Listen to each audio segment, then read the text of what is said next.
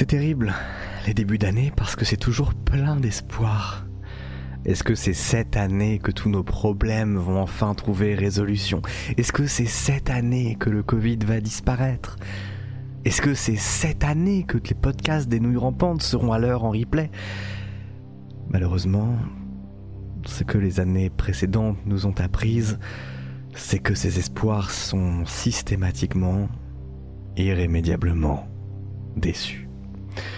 Et encore heureux pour nous, c'est très bon pour les affaires. C'est pour ça qu'on s'est permis de commencer cette année un peu plus tard que prévu.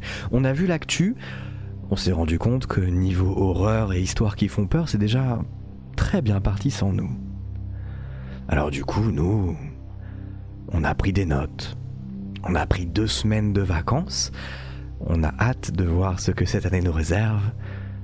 Et on a hâte aussi de réserver des choses à cette année.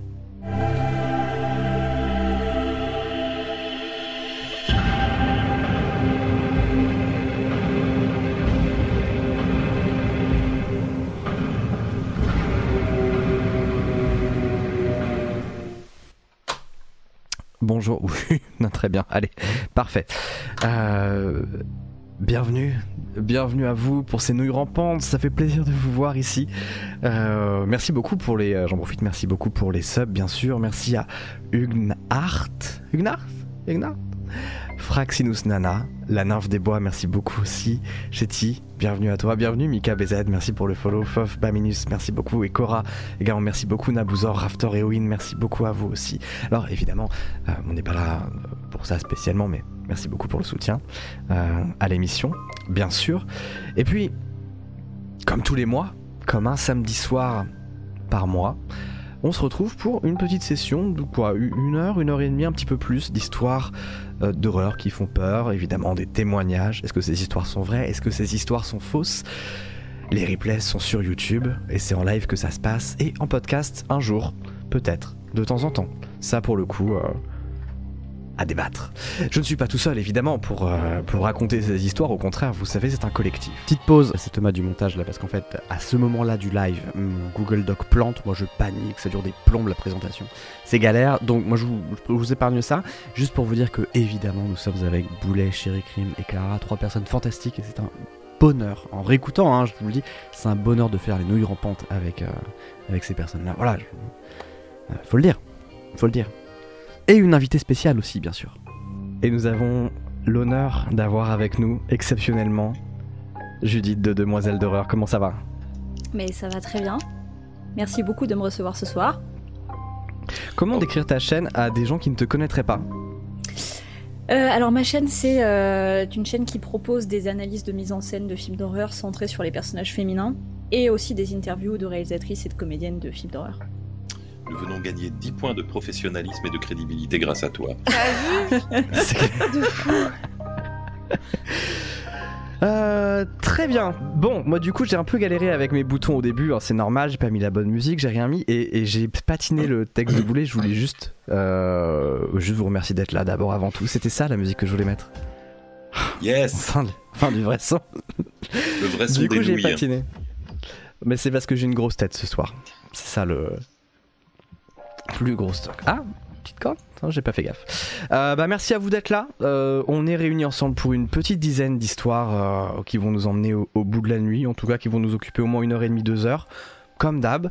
Voilà, que, que dire de plus, Boulet? Peut-être un petit, un petit thème qui se dégage du programme J'ai eu l'impression qu'il y avait quelque chose de l'ordre de presque du, du high-tech ce soir. Ouais, J'ai eu l'impression que c'était des nouilles, comment dire, euh, très ancrées dans leur époque, très au fait euh, des dernières tendances. un peu moderne finalement. Un petit peu moderne. ne- Un petit peu moderne. Qui passent pas mal de temps sur leur smartphone au lieu de lire des livres. Mais, Mais, mais bon. voilà, et elle est où l'odeur du embrasse. papier sur ton smartphone Hein Est-ce qu'on peut commencer peut-être sans plus attendre? Ah ben allons-y, plongeons directement. Je propose. Dans la forêt, parfois rôdent des bêtes dangereuses, des créatures au pouvoir surnaturel. Elles arrivent, et la seule solution est de fuir, le plus loin et le plus vite possible. Elles arrivent, elles tuent, elles repartent. Progressivement, les sons de la nature se referment sur le massacre, comme l'eau qui avale le bateau naufragé. Et la forêt retrouve sa tranquillité. Cette histoire s'intitule Artémis.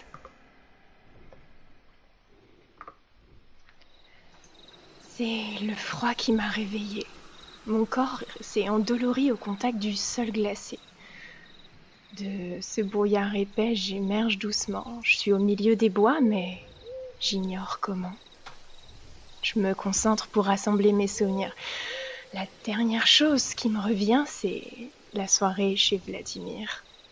On a parlé cartouche, on a un peu bu, mais pas suffisamment pour me retrouver dans les bois, nu. Je les yeux. J'essaye de me concentrer pour mettre les me repérer. À force de les arpenter tous les dimanches avec les copains, je les connais bien, les forêts du coin. Mais rien. Soudain, sortant de haut-parleurs que je ne vois pas, une voix désincarnée s'adresse à moi. Puisque nous sommes début janvier, je me suis prise au jeu des résolutions. Car, qui sait, parfois, certains rêves éveillés ont réellement lancé des révolutions. Je refuse de continuer à faire preuve de patience pendant que vous faites régner terreur et violence. Je ne comprends rien. Au loin, j'entends des voix et des chiens. Qu'on cesse de nous faire prendre des vessies pour des lanternes. On ne confond sanglier et cycliste qu'à grands coups de sauterne. Que tu vises sanglier, cerf ou perdrix, sache que j'ai façonné cette dystopie. Où régulièrement, nous chasserons un gibier courant sur ses deux pieds. Du moins momentanément. Et où la tête du chasseur, sachant chasser, de fait, finira sur mon mur de trophées. Toi, qui te crois grand prédateur, d'être traqué, tu vas goûter la peur. Trop tard pour hurler, trop tard pour regretter. C'est la population des tiens que je viens réguler.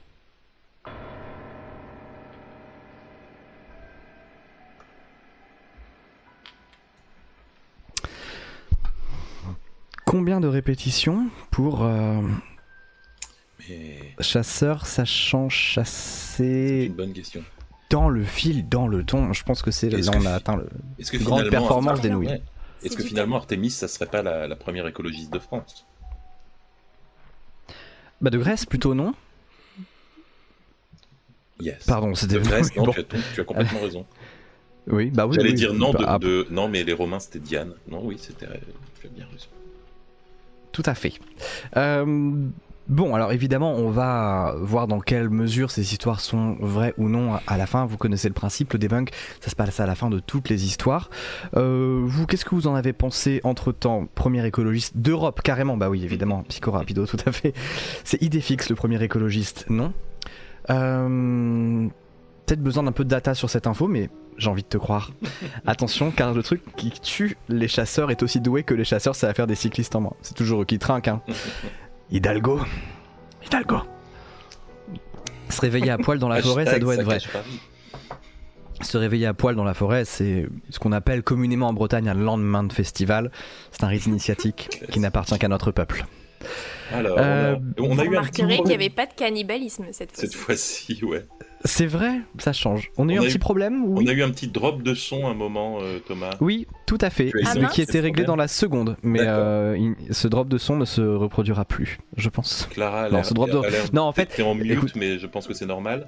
Pour la partie technique, euh, pour vous dire pour la partie, mute.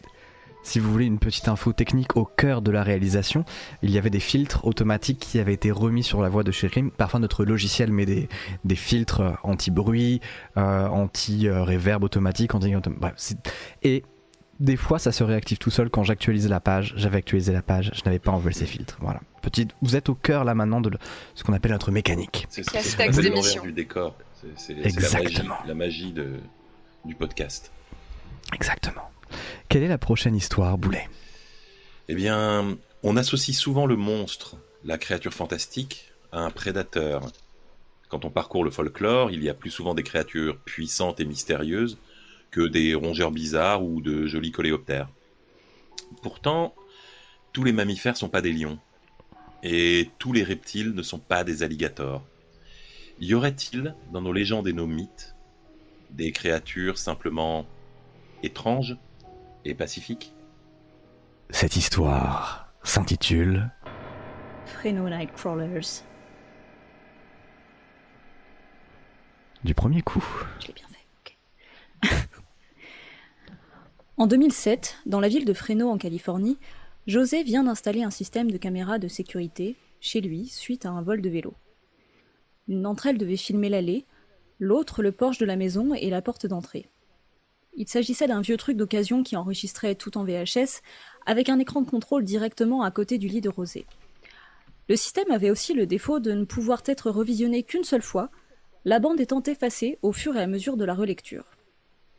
Cette nuit-là, José est chez lui, quand il entend un chien aboyer.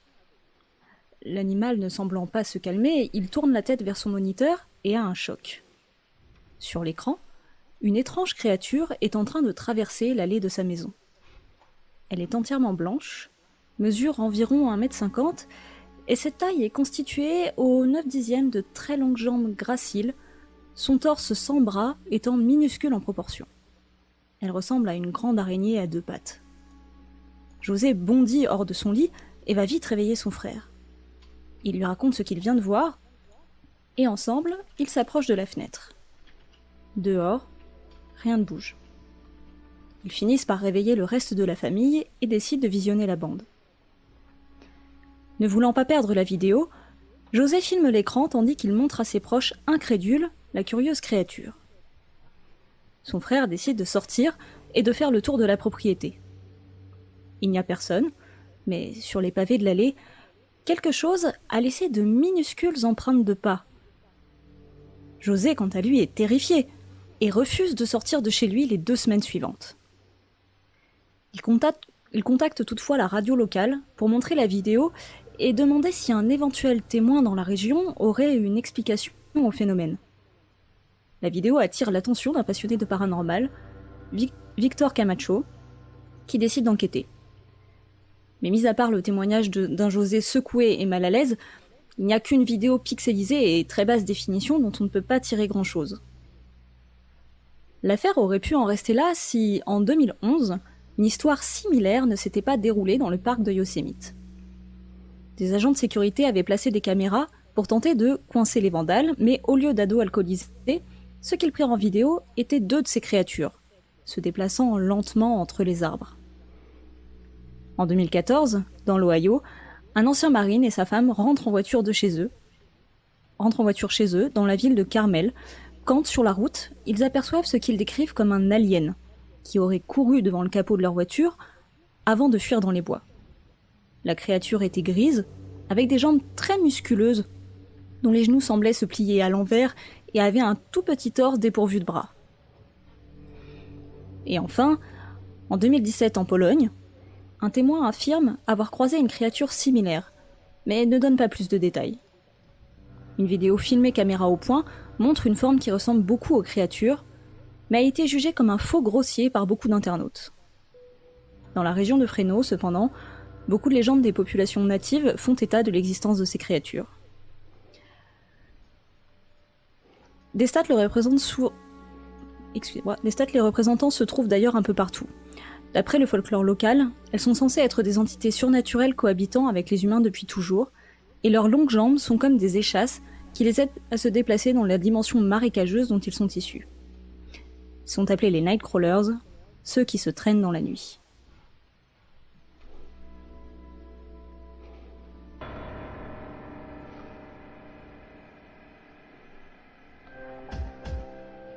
C'est des monstres de Doctor Who, ça. Dit quelqu'un. Il y a moyen. Tout à fait moyen. Tout à fait moyen. Euh, ça me paraît euh, tout à fait faisable. Excuse-moi, on a n'importe quoi. Ok, on est bon. Très joli dessin de boulet, dit Space Orion. Oh, ce n'est pas un bah dessin voilà, de boulet. voilà, tout de suite. Ce n'est pas un dessin de boulet, pas du tout. C'est un témoignage. D'autres photos que vous verrez après aussi. Et ils ont joué dans un clip de Betty Boop. Ah bon? Ah bon? J'ai pas vu. Peut-être que c'est eux qui les ont inspirés. Ça me dit Ah, Je ne sais pas. J'ai pas vu le clip. Dans le Si je vois. Betty Boop, je sais pas, mais c'est dans St. James Infirmary, je crois. Le... C'est un clip animé. Et effectivement, à un moment, le chanteur se transforme en cette bestiole-là, en fantôme comme ça. On- je je viens pense de le qu'on en voir. reparlera. euh, on en reparlera à la fin, mais il y a eu, je crois qu'il y a eu pas mal euh, d'apparences dans la pop culture, euh, surtout récemment. Ces, ces créatures ont eu une sorte de, de vague de hype euh, l'an dernier. Une vague de hype, carrément. Ouais, j'en ai vu passer pas mal en fait. Euh, c'est comme ça que j'ai entendu parler de, de cette légende. C'est fou. J'avais pas du tout que c'était. euh, Les, les Fresno Nightcrawler. Est-ce que euh, j'ai une photo d'un totem là que j'aurais dû lancer, mais OBS évidemment voulu. Et je vous la montre parce que juste, ça, je sais pas si vous l'avez déjà vu. Au-delà de l'histoire, je sais pas si vous avez déjà vu des euh, des trucs comme ça. Alors attendez que je l'arrête parce qu'évidemment, ça arrive. Est-ce que juste dans le dans le chat vous avez vu déjà des euh, des créatures comme ça qui ressemblaient à Bon, le mot, euh, enfin, oui, des espèces de spectres à, à deux jambes. Alors, j'ai vu, euh, c'est Flibuste, j'ai un doute. J'ai un doute, Sandrine Hmm. de l'offre. Non, je crois parce que ces Flibuste a plus bestioles-là, de j'ai pas trop envie de les gratouiller. Oui, c'est ça. Bah, encore C'est que, facile de savoir si c'est une photo de Flibuste ou pas. Si t'as une envie de gratouiller, c'est Flibuste. Mhm. je sais pas, hein, je sais C'est pas. ça la règle. Ah. Je sais pas si j'ai vraiment pas envie de les gratouiller pour le coup. Moi, j'avoue que. Bon, apparemment, vous n'avez pas Ah. ça chez vous. C'est Groot? Ah, il a pris très cher, hein. C'est C'est un peu Groot, mais dans un. C'est dans un what if. Un Groot bien taillé, tu sais. c'est ça. Un Groot qui a dit au coiffeur Oh là, bien dégagé derrière Ah, il faut que ça repousse au printemps, donc taillez bien. Ouais, voilà. Faites ça, faites ça propre, je vous en conjure.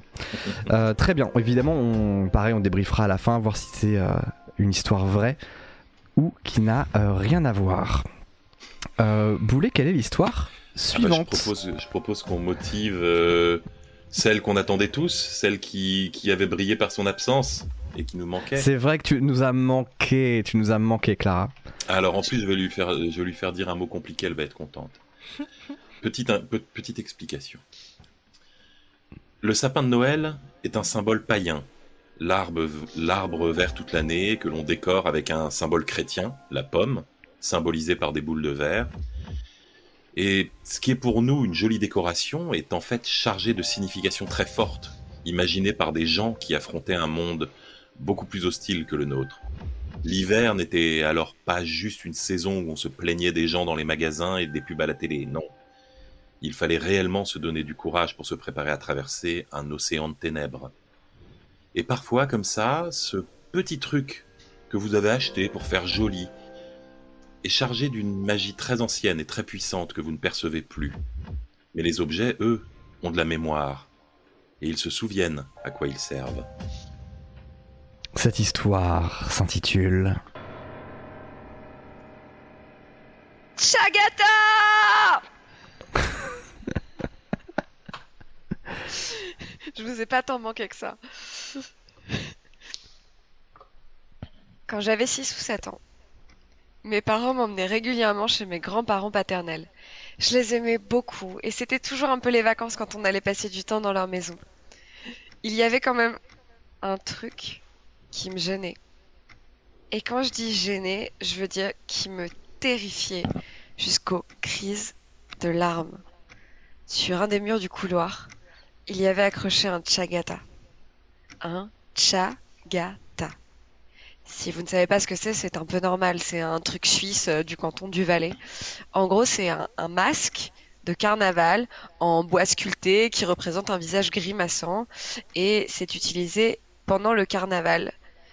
Chagata, ça veut dire sorcière, femme simple d'esprit, ou alors être étonnant, selon euh, la tradition qu'on choisit.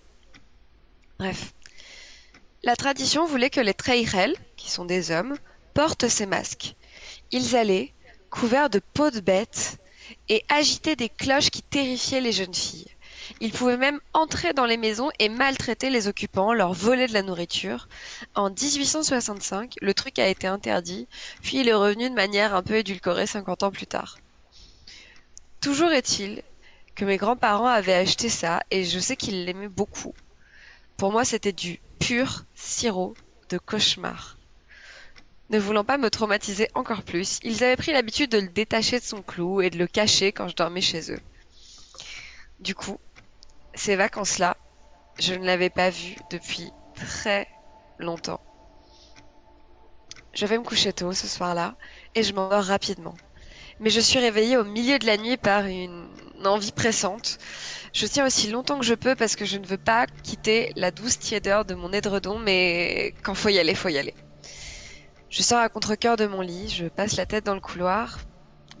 Tout le monde dort, la maison est complètement éteinte. Je tâtonne les murs jusqu'aux toilettes. Et en ressortant, je reste un moment devant la porte, le temps que mes yeux se réhabituent à l'obscurité. Les secondes passent. La lumière diffuse de la ville à l'extérieur finit par redonner les contours aux murs et aux meubles, et je me dirige en tâtonnant vers ma chambre quand soudain, je suis interrompue par un son étrange. Quelqu'un a ri. Un rire étouffé comme derrière une porte. Celle de mes grands-parents est entr'ouverte, alors je, je, passe la tête. Ils dorment. Comme nous ne sommes que tous les trois dans la maison, malgré le malaise qui monte en moi, j'arrive à me convaincre que ça vient de dehors. Le rire résonne à nouveau. Tout près. Je suis à peu près certain qu'il vient du couloir où je me trouve. Je regarde autour de moi, la porte de ma chambre, celle des toilettes, un buffet, une armoire tout au fond. Encore ce rire. Un rire un peu méchant, comme celui de quelqu'un qui se moque. Il vient de l'armoire, j'en suis sûre. Je fais un pas en arrière et finalement, je me retourne brusquement, rentre dans la chambre, ferme la porte derrière moi, saute dans le lit, l'édredon me couvre complètement. Je reste là terrifiée pendant de longues minutes. Puis je finis par me calmer et me rendormir. Je ne parle pas de l'incident à mes grands-parents. Longtemps plus tard, cependant, j'apprends que c'est dans cette armoire qu'ils cachaient le Chagata, quand je venais les voir. Après leur mort, c'est ma tante qui récupère l'horrible masque qu'elle accroche dans sa véranda. Mon oncle et elle ont être de bons vivants avec qui j'aime boire un coup, ce truc grimaçant me provoque encore des cauchemars à chaque fois que je vais chez eux. Et puis un jour, mon oncle meurt. On se retrouve tous pour la veillée funèbre. On boit des verres en sa mémoire. Quand ça se termine, tout le monde se dirige vers les voitures. Je suis perdue dans mes pensées, encore un peu alcoolisée et surtout très triste. Soudain, j'entends un rire le rire. Celui que j'ai entendu cette fameuse nuit dans le couloir. Je...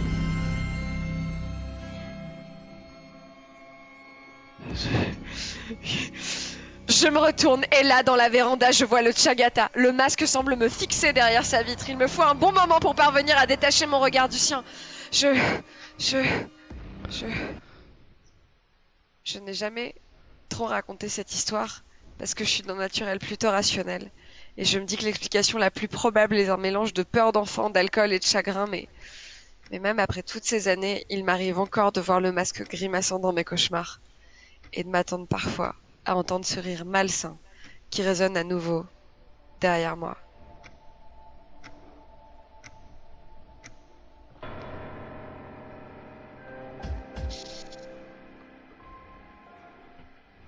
J'en ai vu qu'on fait les malins au début, hein, qu'on dit oui, tu m'as ça fait va sursauter de avec la musique, Thomas. Qu'est-ce qui s'est Ah passé non, mais j'ai cru que j'allais mourir, j'étais pas prévenue, c'était quoi ce truc? Moi je suis que en acteur studio Et c'était trop bien. C'était trop bien. J'ai adoré. Quel Mais jeune par contre, je vous avais incroyable. dit, je vous avais dit, vous voulez pas, vous voulez que je vous mette où où est-ce que je mets des jumpscares la prochaine fois? Je vous le dis, Non. hein, pas de problème. Il y, a eu, il y a eu beaucoup d'excellentes blagues hein, pendant ce, ce récit et je pense Ah ouais? que pour moi la meilleure c'est que ça c'est que ça faisait peur comme un roman de Chagata Christie. Oh Ça, bien. c'était extraordinaire. C'était extraordinaire. J'avoue. Si je pouvais Non, te c'était- donner des points de chaîne, je le ferais. Mais j'en ai vu, j'en ai vu deux ou trois quand même dire dans le chat, oui, bon, ça va, euh, Jagata, euh, Jagata Swan Swan, des trucs comme ça, euh, qui ont moins fait les malins sur la fin. Mhm. Donc, euh... mais on ne se méfie si jamais assez de la de nous Suisse. faire perdre des points de vie à nous, enfin, je veux dire, ce, ce serait bien. Je ferai ce que je peux, promis. Euh, bien, donc, en même temps, non. En même temps, vous savez quoi Euh, Ouais, si Attends. quand même. Très bien. Histoire. Oui, euh, J'ai Clara, j'ai une question, il y a quelqu'un dans le chat qui demande si j'ai joué à Moondown récemment et je sais pas ce que c'est, donc si vous voulez qu'on en discute, je, je sais pas ce que c'est. Mais cœur, Ah hein. oui, alors. Par contre, effectivement, on n'a pas. Est-ce que vous voulez que, que je montre ce que c'est les Chagata ou on se les garde pour le débrief? Le débrief, le Gardons débrief. le Débrief. débrief. on, se- on se les garde pour le débrief. Ok, nickel. Euh, Boulet, quelle est l'histoire Quelle est l'histoire suivante? L'explication la plus probable au phénomène qui fait que parfois vous sursautez au moment de sombrer dans le sommeil serait un héritage de nos lointains ancêtres arboricoles. C'est fou quand on y pense, non? On tourne, on remue toute la nuit, mais il est très rare que l'on tombe de nos lits. Apparemment, ça serait parce que nos ancêtres, qui étaient très bons pour ne pas tomber d'une branche en dormant, étaient ceux qui avaient le plus de chances d'avoir une descendance. Les autres étaient juste très bons, mais ce n'était que la vie des prédateurs au pied de l'arbre. Donc parfois, notre cerveau nous dit Tu es sur le point de tomber, attention, réveille-toi, et on sursaute.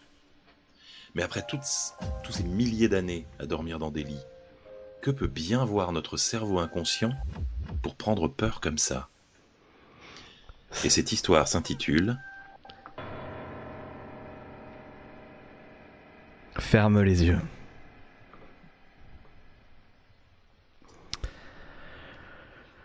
Quand j'étais petit, je m'amusais à appuyer sur mes paupières pour faire apparaître des formes. Essayez maintenant, chez vous. Froncez les sourcils, fermez les yeux et dites-moi ce que vous voyez. Il doit y avoir normalement des, des particules, des nappes, des flaques, des ondes, des bactéries. Et moi, quand j'étais petit, j'adorais ça, toutes ces formes, toutes ces flaques, toutes ces nappes comme des aurores boréales à l'intérieur de nos yeux. Quand je m'ennuyais, je fermais les yeux, je les fronçais fort et je regardais cette étrange dimension grandir, danser même. J'en parlais à mes copains à la récré et ils arrivaient à faire comme moi. Mais à aucun moment ça ne les fascinait autant. Ils trouvaient au mieux un peu rigolo, le genre d'information qui les occupe cinq minutes entre les cours. Et moi, je n'arrivais pas du tout à m'en lasser. Il y avait quelque chose d'hypnotique, à chaque fois quelque chose de nouveau, à chaque fois de nouvelles sensations, de nouvelles couleurs ou de nouvelles formes. Un jour, j'ai appuyé un peu trop fort. Mes paupières se sont bloquées. Un énorme crack a retenti dans tout mon crâne. J'ai forcé pour réouvrir les yeux. J'ai forcé, j'ai forcé, forcé. J'y arrive pas. Je force, je force. Devant moi, les formes dansent, les formes s'activent, les formes s'énervent, et moi je force, et je force, et je force, et je lutte. Il s'est rien passé, hein, je vous rassure tout de suite. J'ai vraiment juste eu un peu mal. La crampe bête, j'ai eu l'impression d'être resté coincé des heures, d'avoir entendu mon crâne exploser, mais ça n'a duré qu'une poignée de secondes tout au plus. Je le sais parce que c'était dans le bus et que personne n'a paniqué ce jour-là, même pas moi. D'ailleurs, même moi, j'ai pas paniqué. Par contre, j'ai arrêté. Du jour au lendemain, j'ai trouvé d'autres refuges. Et puis, quelques mois ou quelques années plus tard, je ne sais pas, je me suis rappelé de ce jeu et comment ça me fascinait. Il était tard, j'étais au lit, et en fermant les yeux, sans forcer, j'ai essayé de revoir ces volutes, ces danses.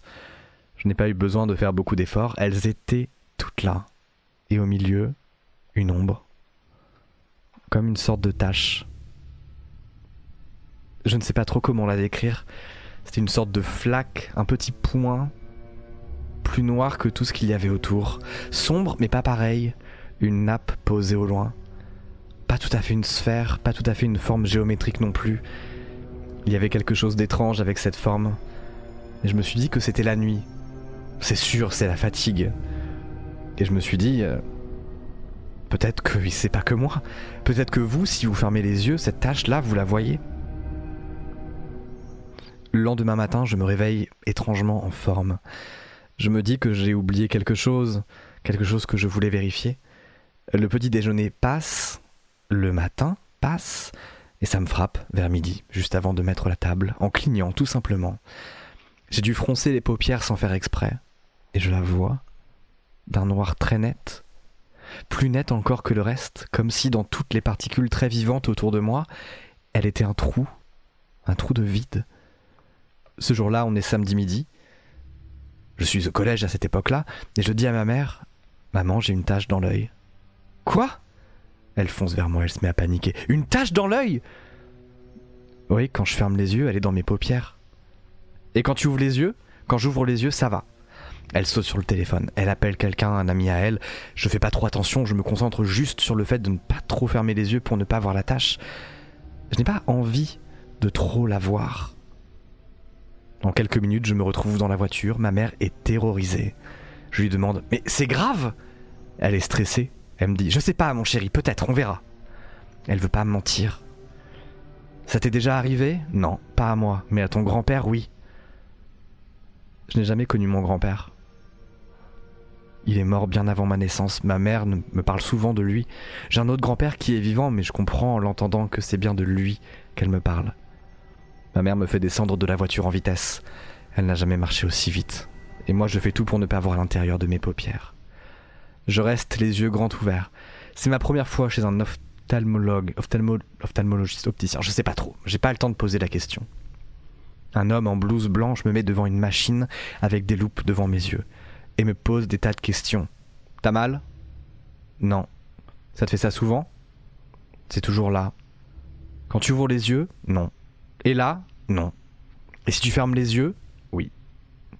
Il fait deux trois manipulations, encore quelques examens, il souffle et il me laisse partir. Je m'assois à côté de ma mère. Alors Écoute, la bonne nouvelle c'est que ce n'est pas un scotome et que son œil a l'air en parfaite santé. Alors, je sais pas trop. Là, il se tourne vers moi. Si jamais tu vois que ça évolue, tu me dis, hein. Et moi, je ne réponds pas. On est samedi, il est 14h et j'ai faim, je veux rentrer. Pendant des semaines, ma mère n'a pas arrêté de me demander Et là, la tâche, elle est où? Elle est là. Elle a bougé? Non, elle n'a pas bougé. C'était devenu un réflexe de tous les jours et moi, j'oubliais la tâche. Je devais me forcer à cligner des yeux pour la voir. Elle était toujours là. Jusqu'au jour où, avant de partir à l'école, ma mère me demande La tâche? Et là, je cligne. Et je cligne encore. Et je ne comprends pas. C'est bizarre. Je ne la vois pas, je lui dis. J'ai perdu l'habitude. Non pas que ça me dérangeait vraiment, mais juste pas de tâches, rien, que du bruit. Plus de vide.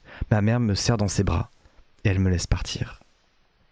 Pendant trois ans, j'entends parler de cette histoire et avant chaque rentrée des classes, je vais revoir l'ophtalmo pour vérifier qu'il n'y a toujours pas de scotome. Ce que mon grand-père a eu quelques mois avant de mourir a fini par me raconter ma mère. Ça me rassure, un peu. Je suis en première maintenant, demain j'ai un bac blanc. Je suis au lit, je n'arrive pas à m'endormir. Je ferme les yeux. Je m'endors, enfin, j'essaye de me concentrer. Peut-être que vous faites ça vous aussi, peut-être que ça vous est déjà arrivé avant de vous endormir. Vous êtes réveillé, mais vous avez les yeux fermés et vous essayez de partir, et au bout d'un moment, ça fait comme si vous étiez en train de tomber, délicatement, comme si vous cherchiez à toucher le fond d'une piscine, au ralenti. C'est exactement ce qu'il s'est passé. Et là, je l'ai vu. D'abord un point, au loin, et ce point qui grandit, et grandit encore une tâche. Mais pas la même tâche. Celle-là, elle est plus en longueur, toute verticale. Et je tombe vers elle. Quand elle se rapproche, je la vois de plus en plus distinctement. Et à un moment donné, mon corps est pris d'un réflexe et se réveille d'un coup, comme si j'allais tomber trop loin. Ça me prend une fois, deux fois, et la tâche se rapproche un peu plus à chaque fois, et plus rien. Et je m'endors, et mon cœur bat de toutes ses forces. Je ne sais pas pourquoi le lendemain je garde ça pour moi. Le soir j'ai peur d'aller dormir mais je me dis qu'au fond c'est le stress, le bac blanc. Et j'ai raison. Pas de tâche le lendemain. Pas de point, rien, pas de chute. Je dors très bien. Le jour suivant aussi. Et celui d'après aussi. Arrive le vendredi soir, je suis un peu moins fatigué qu'avant, je sais pas, c'est le week-end quoi. Mais j'arrive pas à dormir. Alors je me prépare. Je ferme les yeux et je me sens partir. Ça ne dure jamais très longtemps. Je vois à l'intérieur de mes paupières comme avant, et je sens qu'il m'aspire, et quand je tombe, je revois le point. Et il se rapproche encore un peu plus. Et il se rapproche toujours plus. Je ne sais pas pourquoi j'en ai pas parlé à ma mère. Je n'avais pas envie de voir l'ophtalmo, pas envie de lui faire perdre espoir, et quand elle raconte l'anecdote de la tâche, elle aime en rire, comme si c'était derrière nous pour toujours, mais là, je sais pas quoi faire. Ça vous est déjà arrivé, ça Non? De vous sentir partir De tomber Que votre corps vous réveille en panique alors qu'il sait très bien qu'il n'y a rien Que vous ne tombez pas vraiment? Peut-être que vous ne savez pas vraiment pourquoi ça vous arrive, d'ailleurs vous avez l'impression de, rater une marche ou de tomber d'un trottoir. Et vous vous dites, c'est un réflexe. La prochaine fois, vérifiez bien l'intérieur de vos paupières. Moi, depuis plusieurs mois, je tombe vers une tâche qui grandit. Tous les soirs, elle s'approche un peu plus. J'ai fini par distinguer ses jambes, ses bras, sa tête aussi. Et aujourd'hui, je ne sais plus quoi faire. Parce que depuis hier, je vois son sourire.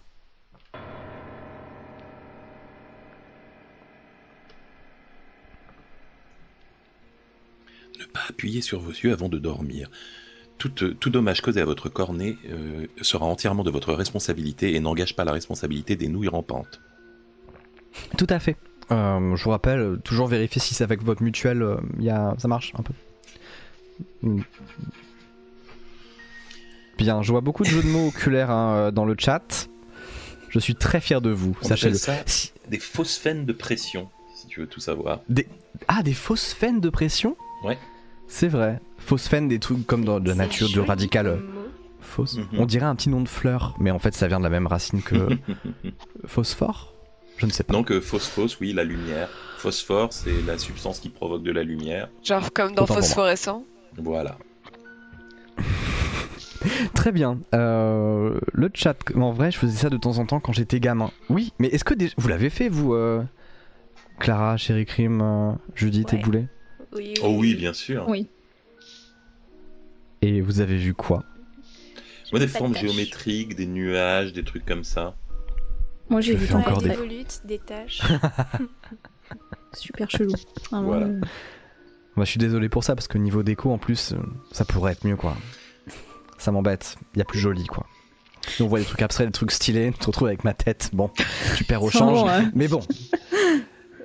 Moi, je le faisais, je voyais Pierre Martinet. Waouh La chance Qui est cet C'est ça, homme un kaléidoscope. qui est. Je sais qui pas, est mais Pierre le nom, j'aime bien le nom. J'aime bien le nom.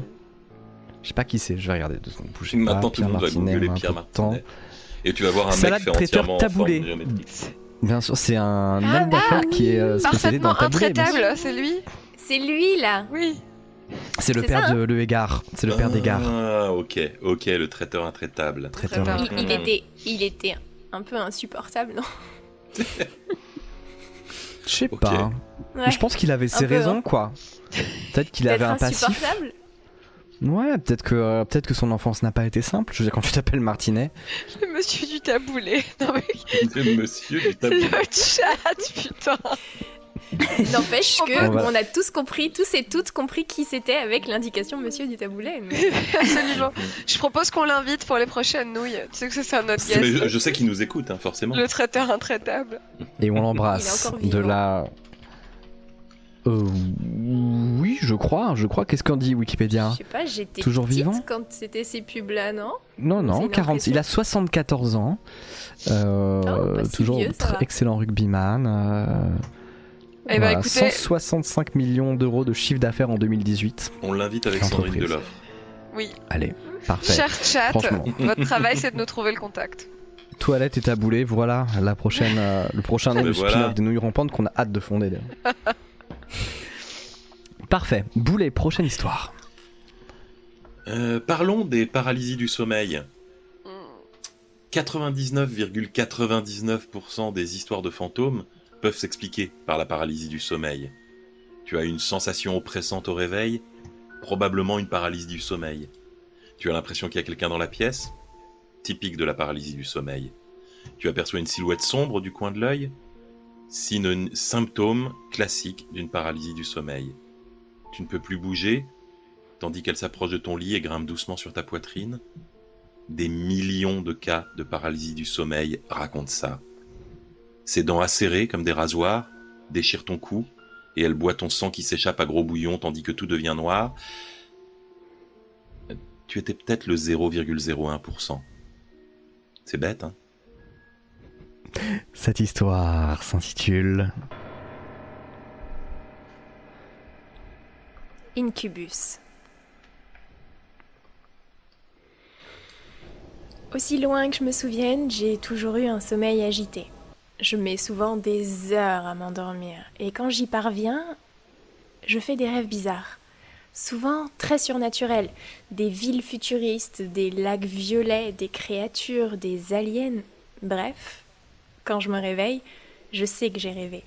Je m'amuse de mon imagination et je les note même parfois dans un carnet en me disant que ça ferait une bonne BD. Je dois avoir environ 15 ans et cette nuit-là ne fait pas exception. Je peine à trouver le sommeil. Je me tourne et me retourne dans mon lit. Puis, je suppose que je finis enfin par m'endormir parce que je me retrouve dans une salle d'arcade. Dans une salle d'arcade. L'endroit est assez sombre, éclairé par endroits par des néons et des écrans de bornes de jeu. Tout me semble extrêmement réel. La légère odeur de transpiration, les bruits des jeux vidéo, la sensation des manettes sous mes doigts, les rires de mes potes et le rire de mon copain. L'après-midi se déroule tranquillement. On joue et on rigole bien. Mais doucement, je commence à ne pas me sentir à l'aise.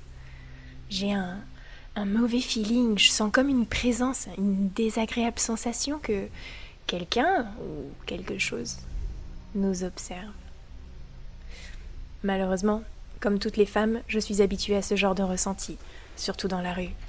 Juste avant de se faire harceler, cette propension qu'on développe à repérer instinctivement les potentiels prédateurs dans notre environnement. Alors, je parle de mon malaise à mes potes et à mon copain, tous des mecs. Mais aucun d'entre eux n'a remarqué quoi que ce soit d'angoissant. Je me fais probablement des idées, je suis sûrement un peu parano, mais je me sens vraiment mal. Je transpire. Ma respiration s'est accélérée, j'ai les mains moites. Je jette des regards dans tous les sens. Je ne regarde, je ne remarque personne de suspect, mais cette sensation sourde ne me quitte pas. J'essaye de me concentrer sur le jeu, mais rien n'y fait. Quand soudain un hurlement nous déchire les tympans. Je regarde autour de moi, je ne sais pas ce qui se passe, on se jette tous des coups d'œil inquiets. Et au bout de quelques minutes de flottement, tout le monde se met à courir vers la sortie dans un mouvement de panique. Je me retrouve prise dans le flot des gens, j'essaye de remonter un peu le courant pour retrouver mon copain. Je tente de repérer un de mes potes dans la marée humaine, je hurle leur nom. Je cède à la panique, j'ai la tête qui bourdonne, je suis au bord des larmes. Mais soudain, je ne bouge plus. J'ai le souffle coupé. Il y a quelqu'un par terre. Et il y a quelqu'un accroupi sur cette personne. La silhouette est petite et très très maigre, on dirait un enfant. Ouais, je, je crois que c'est un enfant. Une alarme hurle dans ma tête, mais je ne peux pas bouger. Je me force à demander d'une voix étranglée Tout, tout va bien? Vous avez besoin d'aide? Et là, comme au ralenti, la chose tourne la tête vers moi d'un mouvement lent et saccadé. J'ai envie de hurler, mais aucun son ne sort de ma gorge. À la place de ses yeux, deux trous béants et sombres me fixent. Le, le bas de son visage est recouvert de sang. Il mastique bruyamment en me regardant d'un air grimaçant. Je suis paralysée par la terreur. Je baisse les yeux, doucement, redoutant de toutes mes forces ce que je m'apprête à voir. Mon estomac me remonte dans la gorge, du sang, du sang partout. L'homme au sol est éventré, des boyaux pendent sur le côté de son corps, je peux plus respirer. Cette chose est en train de lui manger les entrailles. Il déchire des morceaux en se servant d'un couteau ensanglanté que je n'ai pas vu tout de suite. Ses mouvements sont accélérés et saccadés comme un monstre terrifiant en stop motion. J'ai conscience que tout ça s'est passé en quelques secondes, mais j'ai l'impression d'être tétanisée depuis des heures. Quand d'un coup, la créature se jette sur moi en poussant un horrible cri strident qui me vrille le crâne et me sort de ma torpeur. Avant que je puisse faire quoi que ce soit, il est sur moi. Et dans une douleur aveuglante, je sens la lame entrer dans mon torse. Il me poignarde plusieurs fois comme un forcené à une vitesse surhumaine. Je sens le sang m'éclabousser le visage, l'horrible bruit de ma chair lacérée résonne dans tout mon corps. Et au bout d'interminables secondes, je me réveille en sursaut. J'arrive pas à reprendre ma respiration, j'entends encore son hurlement strident dans mes oreilles. J'essaye de respirer, mais je suffoque, l'air se bloque dans ma gorge. Mon, cœur me fait mal tellement il frappe furieusement ma cage thoracique. Mais surtout, j'ai horriblement mal au torse. Je sens encore chacun des coups de couteau qui m'ont déchiré la poitrine et le ventre.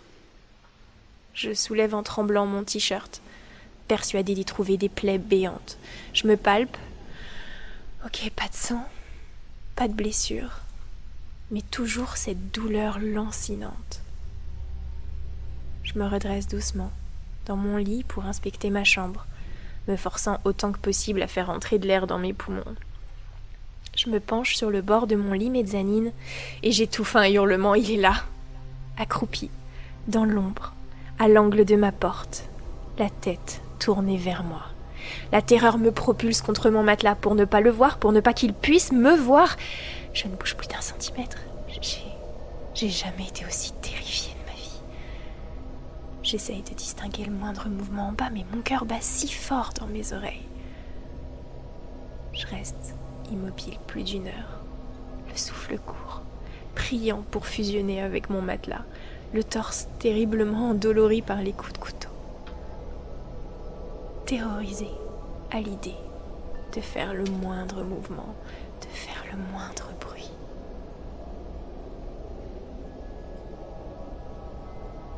Puis, doucement, le jour a commencé à percer par ma fenêtre. La lumière me donnant du courage, je me suis redressée lentement pour regarder à nouveau en bas. Ce que j'ai pris pour la créature était en fait mon manteau, que j'avais accroché la veille à la poignée de ma porte et qui était tombé en formant un petit tas par terre.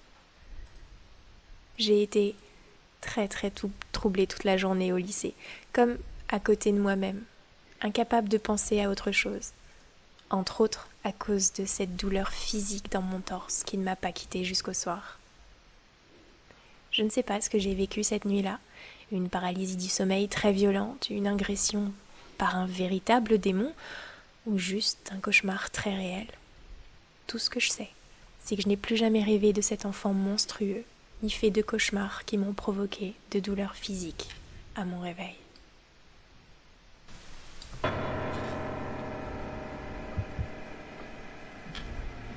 Eh bien, bonne nuit si vous allez vous coucher.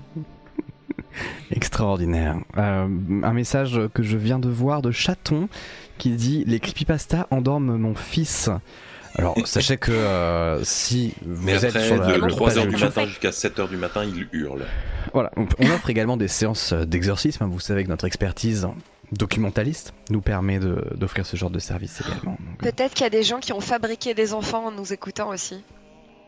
C'est un autre cas qui là s'adresserait peut-être plus à la police, je sais pas. J'arrive pas à savoir si je suis flattée, je crois que non. J'ai envie de croire que si, en vrai. Euh, hop, hop, hop, hum. Bien alors, euh, sur cette histoire phénoménale, je vais essayer de faire dodo. Ça ne marchera pas, tu le sais, rigolocation. Je suis y rester avec nous. Elle Ça ne était marchera pas. absolument chambée cette histoire. Mais oui. Elle était Crime. incroyable. Merci. À au débrief pour voir. Encore une fois, on a vite fait de mettre sous le tapis ce genre d'histoire au prétexte que ça serait des paralysies du sommeil. Croyez bien que euh, s'il n'y avait que des paralysies du sommeil, on n'en serait pas là. Nous, je veux dire. Euh, Boulet, quelle est la prochaine euh, histoire Eh bien, l'au-delà est fort pour communiquer avec les vivants. On trouve des poupées hantées, on lit l'avenir ou le passé dans des cartes, des boules de cristal, des entrailles, du marc de café, plein d'amulettes, de bijoux, d'objets aussi insolites qu'une chaise ou qu'un livre peuvent se retrouver hantés. Quelle sera la prochaine étape pour les esprits? Cette histoire s'intitule La Sanne vive. Chérie Crime, es-tu prête? Absolument. Je me décide à vous envoyer mon témoignage, même si je ne pense pas que qui que ce soit puisse me croire sur parole. J'ai pas mal souffert de cette histoire, alors j'ai changé quelques détails afin de ne pas être reconnaissable. Je souhaiterais également rester anonyme. Je suis ce qu'on appelle un ingénieur technico-commercial, et je voyage beaucoup pour mon travail. Je ne vais pas entrer dans les détails, mais pour résumer, je vends des appareils de médecine aux hôpitaux. Si un jour vous avez besoin d'un spectrophotomètre ou autre, je suis votre homme. J'aime mon métier, les contacts humains qu'il implique, mais il a l'inconvénient de me faire passer ma vie sur la route. Je vis à Meaux, dans le 77, et je ne vois ma famille que deux ou trois soirs par semaine. Le reste du temps, je suis dans des chambres d'hôtel à Lyon, Marseille, Bordeaux ou même Zurich ou Genève.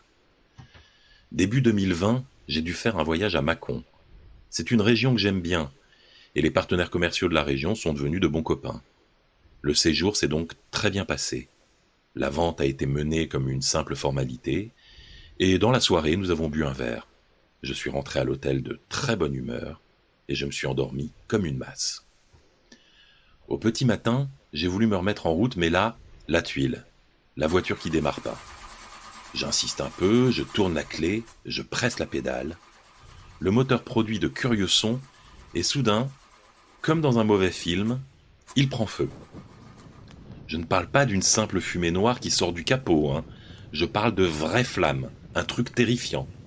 J'attrape ma sacoche, mes papiers et je sors vite. Heureusement, il n'y a rien de précieux dans le coffre. Quand les pompiers arrivent, il ne reste quasiment rien de mon pauvre véhicule. Plus tard, après avoir gueulé sur cinq ou six personnes différentes au téléphone, mon assurance finit par accepter de prendre en charge l'enlèvement de la carcasse et me proposer de couvrir une location afin de rentrer chez moi. Me voilà donc, au volant d'une Toyota Corolla flambant neuve, à rouler sur l'A5 en direction de Paris sous une pluie battante. Ma bonne humeur de la veille, complètement ruinée. Suivre l'autoroute A5 pendant 278 km. Arrivée prévue à 17h19. La voix m'a fait sursauter. Je n'avais pas branché le GPS et il vient de se mettre en marche tout seul. Probablement le mec à la location de voiture, je lui avais dit où j'allais. Il a sans doute, voulu être sympa. Le pauvre s'il savait. Je connais le, le, réseau autoroutier comme ma poche. J'ai parcouru la France entière dans tous les sens ces, ces 20 dernières années. J'appuie sur l'écran intégré, j'essaye de désactiver le truc. Ah, je sais pas faire avec ces machins. Je laisse tomber. Je regarderai si je fais une pause. Vous suivez actuellement l'itinéraire le plus rapide. Merci, je sais. Je mets la radio et j'écoute les nouvelles. On parle beaucoup d'un nouveau virus chinois qui inquiète les scientifiques. J'ai l'impression qu'on nous annonce une fin du monde tous les trois jours. J'appuie sur le bouton pour faire défiler les stations et je tombe sur Nostalgie. Ça fera l'affaire. Les minutes défilent, interminables. La pluie qui crépite sur mon pare-brise, les neiges du Kilimandjaro, la pluie qui redouble, les camions qui ralentissent, ma préférence. La pluie se calme un peu, le poinçonneur des lilas. Il y a beaucoup de camions et on ne voit pas grand-chose dans la brume grise des micro-gouttelettes projetées par leurs pneus. Je roule prudemment. Dans 500 mètres, prenez la D933 à droite, en direction de Pont-de-Vaux. La voix m'a tiré de ma rêverie. À droite Je suis sur l'autoroute. Et pour encore bien 250 km si je dis pas de bêtises. Le GPS est planté ou quoi? Tournez à droite, puis restez sur la file de droite. Je tapote sur l'écran. Ah, je vois. Le GPS pense que je suis légèrement à l'est de l'autoroute. Il doit tenter de me remettre sur le chemin. J'essaye à nouveau de l'éteindre, mais je peux pas me concentrer sur ça et surveiller la route. Je tapote au hasard dans tous les sens. Prendre la D2 en direction de Saint-Trivier-de-Courte. Bon, la barbe. Parle toute seule, je continue. Je vais pas casser une seconde voiture aujourd'hui. Je décide d'ignorer la voix et de focaliser mes pensées sur mon but. Ma femme, mes enfants, ma maison. Environ trois heures avant de pouvoir m'allonger dans un bain brûlant, avant de me poser devant la télé. Et après ça, un week-end tranquille. Prendre la troisième sortie au rond-point et continuer à suivre la D2 pendant 250 mètres. Ça va être tellement bien. Au rond-point, prendre la sortie des 975 en direction de Romenay. Cette voix est tellement agaçante. Je tapote, je tapote. Est-ce que je l'ai éteinte? L'écran est noir à nouveau. Ouf, et voilà Renault qui chante Laisse béton. J'étais tranquille, j'étais peinard, accoudé au flipper. Je commence à chanter avec lui. Je me suis fait un punk qui avait pas oublié d'être moche, puis un intellectuel en Lodenge en Nouvel Ops. Tournez à droite. Et merde. Prendre la D12 sur 6 km en direction de Montpont en Bresse. Si je suis patient, peut-être que le GPS va se recaler. Le truc bizarre, c'est qu'il pense que je suis à droite de l'autoroute. S'il voulait me faire prendre une autre route, pourquoi n'essaie-t-il pas de me diriger vers l'ouest? Il a l'air de m'envoyer à l'opposé, ça n'a aucun sens. Votre destination est sur votre gauche. Ok, le truc est complètement à la ramasse en fait. La destination n'est pas du tout la bonne, j'ai dû tout dérégler quand j'ai essayé de l'éteindre. Faites demi-tour dès que possible. J'essaie à nouveau de fermer l'application, je suis penché sur l'écran, mais me redresse brusquement en entendant un klaxon. Je fais une embardée et me remets sur ma voie. Un type me double en m'adressant de grands gestes furieux.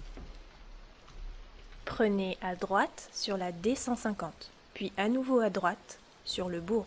Bon, ça va pas du tout. Je ne vais pas écouter ça pendant trois heures qui me restent à rouler. Une heure de repos, voilà qui fera l'affaire. Je prends la bretelle de sortie, je me gare à côté de la station-service. À nous deux, engin du démon. J'appuie sur toutes les touches et petit à petit, je finis par comprendre un peu comment ça fonctionne. Je réinitialise tout, je vérifie que le GPS a bien compris où j'étais. Bon, tout va bien. Éteindre, oui. Confirmer, oui. Une petite roue tourne pendant quelques secondes et l'écran devient tout noir. Parfait. La machine est réparée, calibrée et sur off. Je vais pouvoir me remettre en route. Il pleut toujours. J'ai parmi la radio. J'écoute l'averse crépiter sur mon pare-brise pendant une dizaine de kilomètres, perdu dans mes pensées. Dans 500 mètres, prendre la sortie 27 en direction de Tournus. J'ai sursauté, je pousse un soupir excédé et je tente à nouveau d'éteindre l'appareil. Dans 200 mètres, prendre la sortie 27 en direction de Tournus. Je râle, je peste, j'appuie sur le bouton off, rien ne se passe, l'écran refuse de s'éteindre. Prendre la sortie 27 en direction de Tournus. Le clignotant se met en route. Je réalise qu'inconsciemment, ma main a obéi aux ordres du GPS. Je suis sur la voie de droite.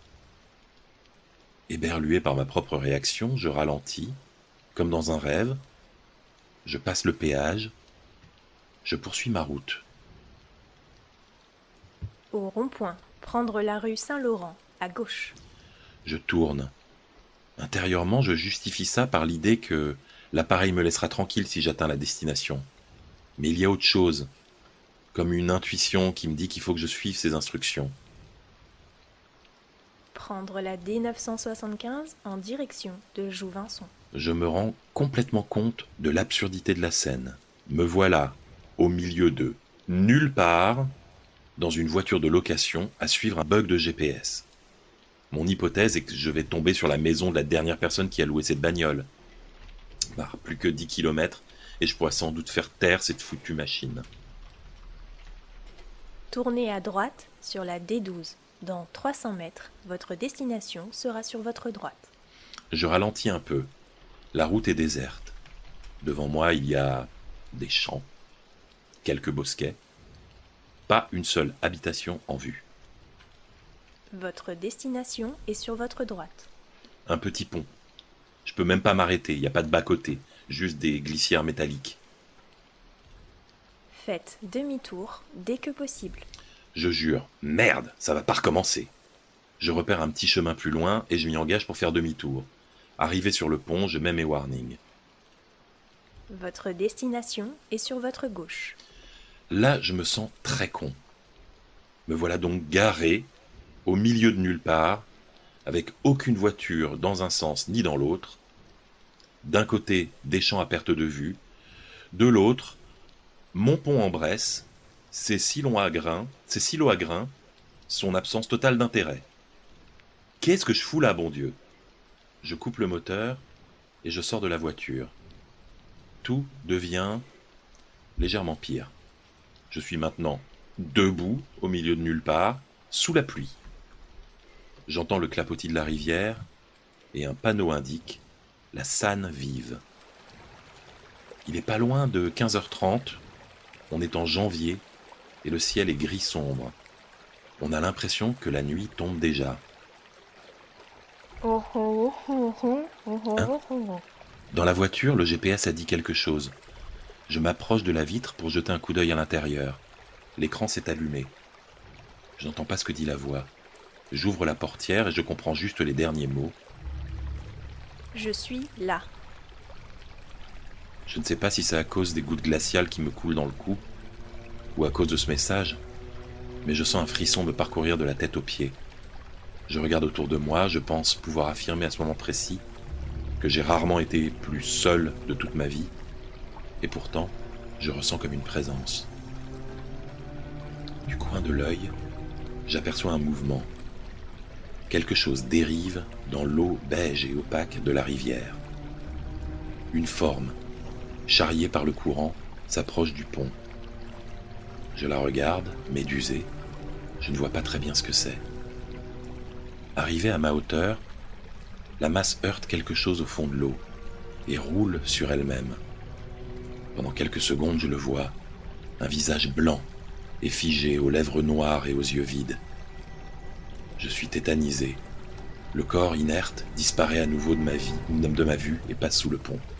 Je sursaute. À l'intérieur de la voiture, un hurlement strident vient de sortir des haut-parleurs. Même étouffé par l'habitacle, il est épouvantable. Un pur hurlement de terreur qui me prend aux tripes et me fait monter les larmes aux yeux. Le corps est reparu de l'autre côté du pont. Il se prend dans les racines d'un arbre un peu plus loin en aval et s'immobilise. Je sors, mon, téléphone de ma poche et les doigts tremblants, je compose le numéro de la police. Je n'ai qu'un souvenir flou de ce qui s'est passé ensuite.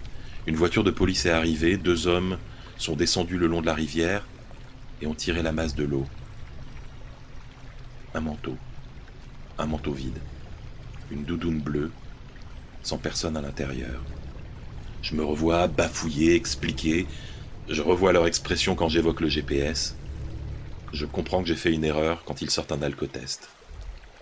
Ils m'interrogent encore un moment. Qui êtes-vous? Que faites-vous ici? Pourquoi n'avez-vous pas pris l'autoroute et pourquoi avez-vous fait ce détour? Avez-vous consommé quoi que ce soit d'illégal ce matin? Je finis par bafouiller des excuses, je parle de fatigue, du stress, de mon imagination qui m'aura joué des tours. Une heure plus tard, j'ai retrouvé l'autoroute et je fonce vers le nord. La pluie crépite de plus belle. Faites demi-tour dès que possible. Je me fige. Prendre n'importe quelle sortie pour quitter l'autoroute A6. Non J'ai parlé à voix haute. Faites demi-tour dès que possible. Non, ferme-la, ta gueule Ta gueule Je suis là. Non Je suis là. Je fixe la route, les mâchoires crispées. La voix s'est tue. Je suis en alerte, mais c'est la dernière chose qu'elle dira. J'ai fini le trajet tendu comme un ressort. Le lendemain, c'est ma femme qui est allée rendre la voiture au garage. Elle n'a pas du tout parlé du GPS en rentrant. J'imagine que rien ne s'est passé. Je ne comprends toujours pas ce que j'ai vu ce jour-là. Dès que je suis sur le point de me convaincre que j'ai rêvé l'épisode du GPS, je repense à ce visage décomposé dans la rivière, et dès que j'arrive à me dire que mon imagination m'a trompé, je repense au hurlement étouffé dans la Corolla. J'ai repris le boulot dans une nouvelle voiture, sans GPS, mais même comme ça, je n'ai plus jamais été serein en conduisant. Je me souviens même avoir accueilli le premier confinement avec un peu de soulagement. Parfois, je me réveille encore la nuit quand une averse crépite sur les volets, et j'imagine ceux ou cette malheureuses coincées dans les eaux boueuses, appelant à l'aide dans le noir, et je reste là, les yeux grands ouverts, en attendant que la pluie cesse.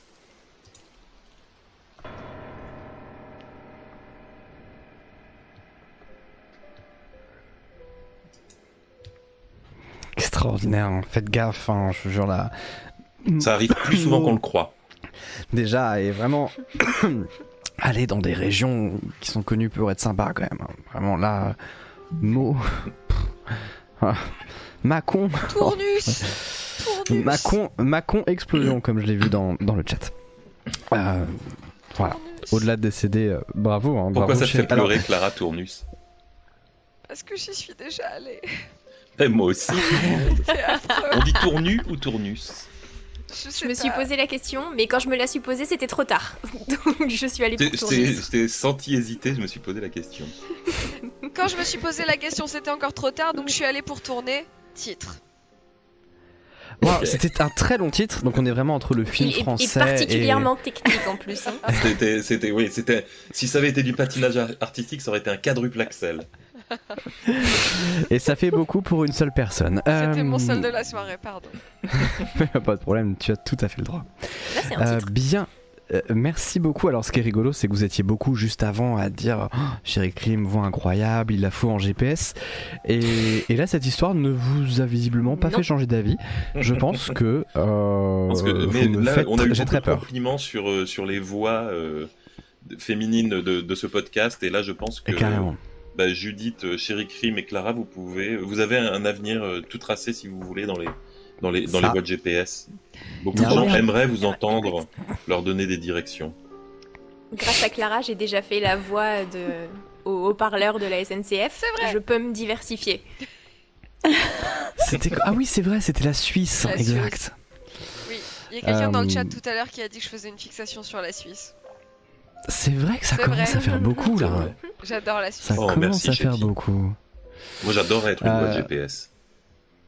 Bah, euh, moi je sais pas, tu vois, c'est vraie- alors, personne m'a Est-ce que c'est vraiment mais- des vraies voix ou est-ce que c'est complètement synthétique Ou est-ce qu'il y a, quelqu'un qui a une grande feuille et qui lit tous les noms de, de villages de France et du monde Ah, bonne question ça. Tu sais, il vient au boulot Bonne depuis question. 20 ans tous les jours et là, tu fais quoi aujourd'hui ah bah alors là, on est au sud de l'Indonésie. Écoute, j'ai des assez compliqués, j'ai beaucoup révisé. Je sais que la SNCF, c'est une vraie voix. Il y a une vraie madame Oui. qui a enregistré 1, 2, 3. Ça doit être été tellement très long. long. Très très long. Alors la voix de la SNCF le fait absolument, tout à fait maintenant, c'est automatisé, ce ne sont plus des phrases qui sont toutes dites, ce sont des mots euh, concaténés. Euh, c'est Mm. très une technique voilà comme une autre. Mais bon, effectivement, moi je sais pas, je suis un très mauvais GPS humain déjà, où vraiment euh, quand arrive le vent de la responsabilité sur moi, je confonds ma gauche et ma droite. Et pff, les kilomètres ne sont pour moi que euh, des perspectives abstraites. Et la prochaine sortie pour moi, c'est dans trois sorties. Donc je pense que moi en GPS, déjà en termes en termes de voix, j'ai un doute, mais alors en termes de compétences, je pense que ça serait, euh, je sais pas, démerde-toi. Je crois que c'est par là, je suis pas sûr. J'ai vu un truc, j'ai un panneau là-bas. regarde. c'est- pareil. hein. Moi, si- s'il faut compter sur mon sens de l'orientation, tu sais, ça va être les, les indications pour aller de Paris à Marseille, ça va être. Il faut tourner un moment, il y avait un arbre. C'est ça. Regarde le. Apparemment au McDo, il y a un truc. Peut-être à droite par là-bas. Regarde s'il n'y a pas un Saint-Maclou. Je crois que c'est là qu'il y a. Il y a une sortie là, je crois. On veut entendre Boulet faire le jingle de la SNC avec sa voix. Tu veux dire la musique ou la voix? Bloum, bloum, bloum. Macon, Macon, deux minutes d'arrêt. En descendant, prenez garde entre le. la- en- Ah merde. Entre Marche-pied. le tien et le marchepied. Ah. Prenez garde à l'intervalle entre le marchepied et la bordure du quai. Ça, c'est dans le métro, ça Assinista. Alors, C'est dans le métro, Alors attendez, ça, parce que là vous mélangez la ligne 14 avec la SNCF, ça ne va pas du tout. Mais Ouais, ouais. j'apprécie, euh, j'apprécie la référence, évidemment. Très bien, quelle est la prochaine histoire, euh, Boulet? Oula, où en est-on? Ah, est-on? déjà, Ah. ce serait bien que Clara ne meure pas, puisque... Non, parce que ça va être C'est à elle de Clara. lire. Eh Oui, oui. oui. C'est fou tout ce qu'on construit pour rien quand on joue à des jeux vidéo. On va passer 6 mois sur une cathédrale gothique dans Minecraft et puis boum, on perd son serveur. Pas grave, on repart à zéro. Il y a des jeux où on accumule des armes, de la nourriture, de l'argent et puis on arrête de jouer.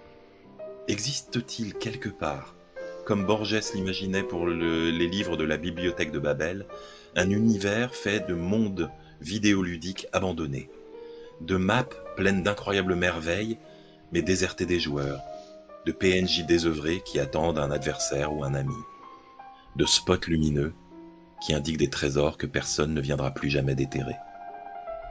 Quand on sort d'un jeu, on s'est réveillé, on a quitté le monde merveilleux de l'illusion et du rêve, mais a-t-il vraiment disparu? Où va l'or des corrigans au petit matin? Cette histoire s'intitule... NFT. Est-ce que vous connaissez le web 3.0 Eh bien, le web 1, c'est quand on pouvait juste lire Internet. Le web 2.0, c'est maintenant, c'est lire et écrire. Et le web 3.0, c'est lire, écrire et posséder. Ben quoi Vous connaissez pas la blockchain? La blockchain, c'est un grand livre partagé inaltérable qui facilite le processus d'enregistrement des transactions et de suivi d'un réseau commercial. C'est simple, non? Et les applications sont infinies. Bien sûr, il y a les crypto-monnaies, le Bitcoin, le Dogecoin, Elon Musk. Mais surtout, les NFT et le métaverse. C'est le futur. Tout le monde le sait, même Elon Musk. Les NFT, les Non-Fungible Tokens. Et depuis bien longtemps, moi, j'achète des terrains dans le métaverse, sur Sandbox, et puis je guette les NFT. Les NFT, j'en ai plein. Les marketplaces de NFT, c'est chez moi. Et je suis sur tous les Discord qui comptent. Je peux même dire avant tout le monde si ça va pump et bam, je flippe. C'est bien simple. Les gens se battent pour me, pour me whitelister. C'est simple. Les gens se battent pour me whitelister. Et là, il y a quelques semaines, j'ai vu une nouvelle collection de NFT. Je l'ai vu passer comme ça, juste quelques tweets au début. Une collection cachée qui s'appelle les Creepy Pasta NFT. Aucun design annoncé, aucune équipe identifiée, seulement quelques indices planqués sur Twitter. Mais moi, moi je savais. Moi je savais que là ça allait pump, que là ça allait tout enterrer. Toutes les plus grosses collections, les Bored Apes, les, les CryptoPunk, les World of Woman. Écoutez, écoutez, je me trompe jamais. J'ai un flair infaillible. Là, ça allait pump. Du coup, j'ai rejoint le Discord et j'ai commencé à tout lire. Il s'agissait d'un projet très ambitieux, d'avatar totalement immersif dans le métaverse. Les posts insistaient beaucoup dessus sur le fait qu'on allait être comme directement transporté dans le métaverse grâce à notre avatar. Alors je me suis dit, enfin un projet avec de vraies ambitions. C'est la nouvelle collection phare. Ça va pump. Alors, j'ai revendu quelques NFT, j'ai fait le plein de crypto pour pouvoir mint, ça veut dire acheter dès la mise en vente, un maximum. J'étais prêt pour le mint. Le jour même, à la minute de l'ouverture, je me suis jeté dessus, j'ai dévalisé la vente, j'ai tout mint, je l'ai pillé. Pillé. De là, tout est allé très vite. Les NFT sont arrivés sur mon portefeuille. Et puis un grand trou noir. Je ne sais pas exactement ce qui s'est passé, mais j'ai tout de suite reconnu où j'étais. En même temps, je l'avais tellement regardé que c'était pas très compliqué. J'étais sur mon terrain dans le métaverse, dans la peau de mon avatar de NFT. Il fait un peu noir, un peu froid, il n'y a personne. Pour l'instant, il n'y a rien dans le métaverse, mais tout le monde sait que c'est le futur, que c'est là que tout va bientôt se passer. Bon, pour l'instant, je suis tout seul dans le métaverse, mais ça va pas durer. C'est sûr. Quelqu'un va finir par venir. C'est sûr. Quelqu'un va finir par venir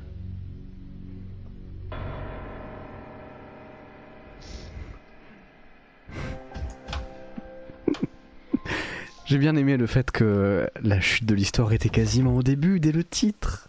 le point d'orgue de l'histoire, c'était là. Oui. Je dois t'avouer que ce personnage m'a filé des frissons de ouf. Imaginez des avatars coincés dans des univers virtuels, je sais pas où vous allez chercher tout ça. Très cher, parlez-en à vos amis.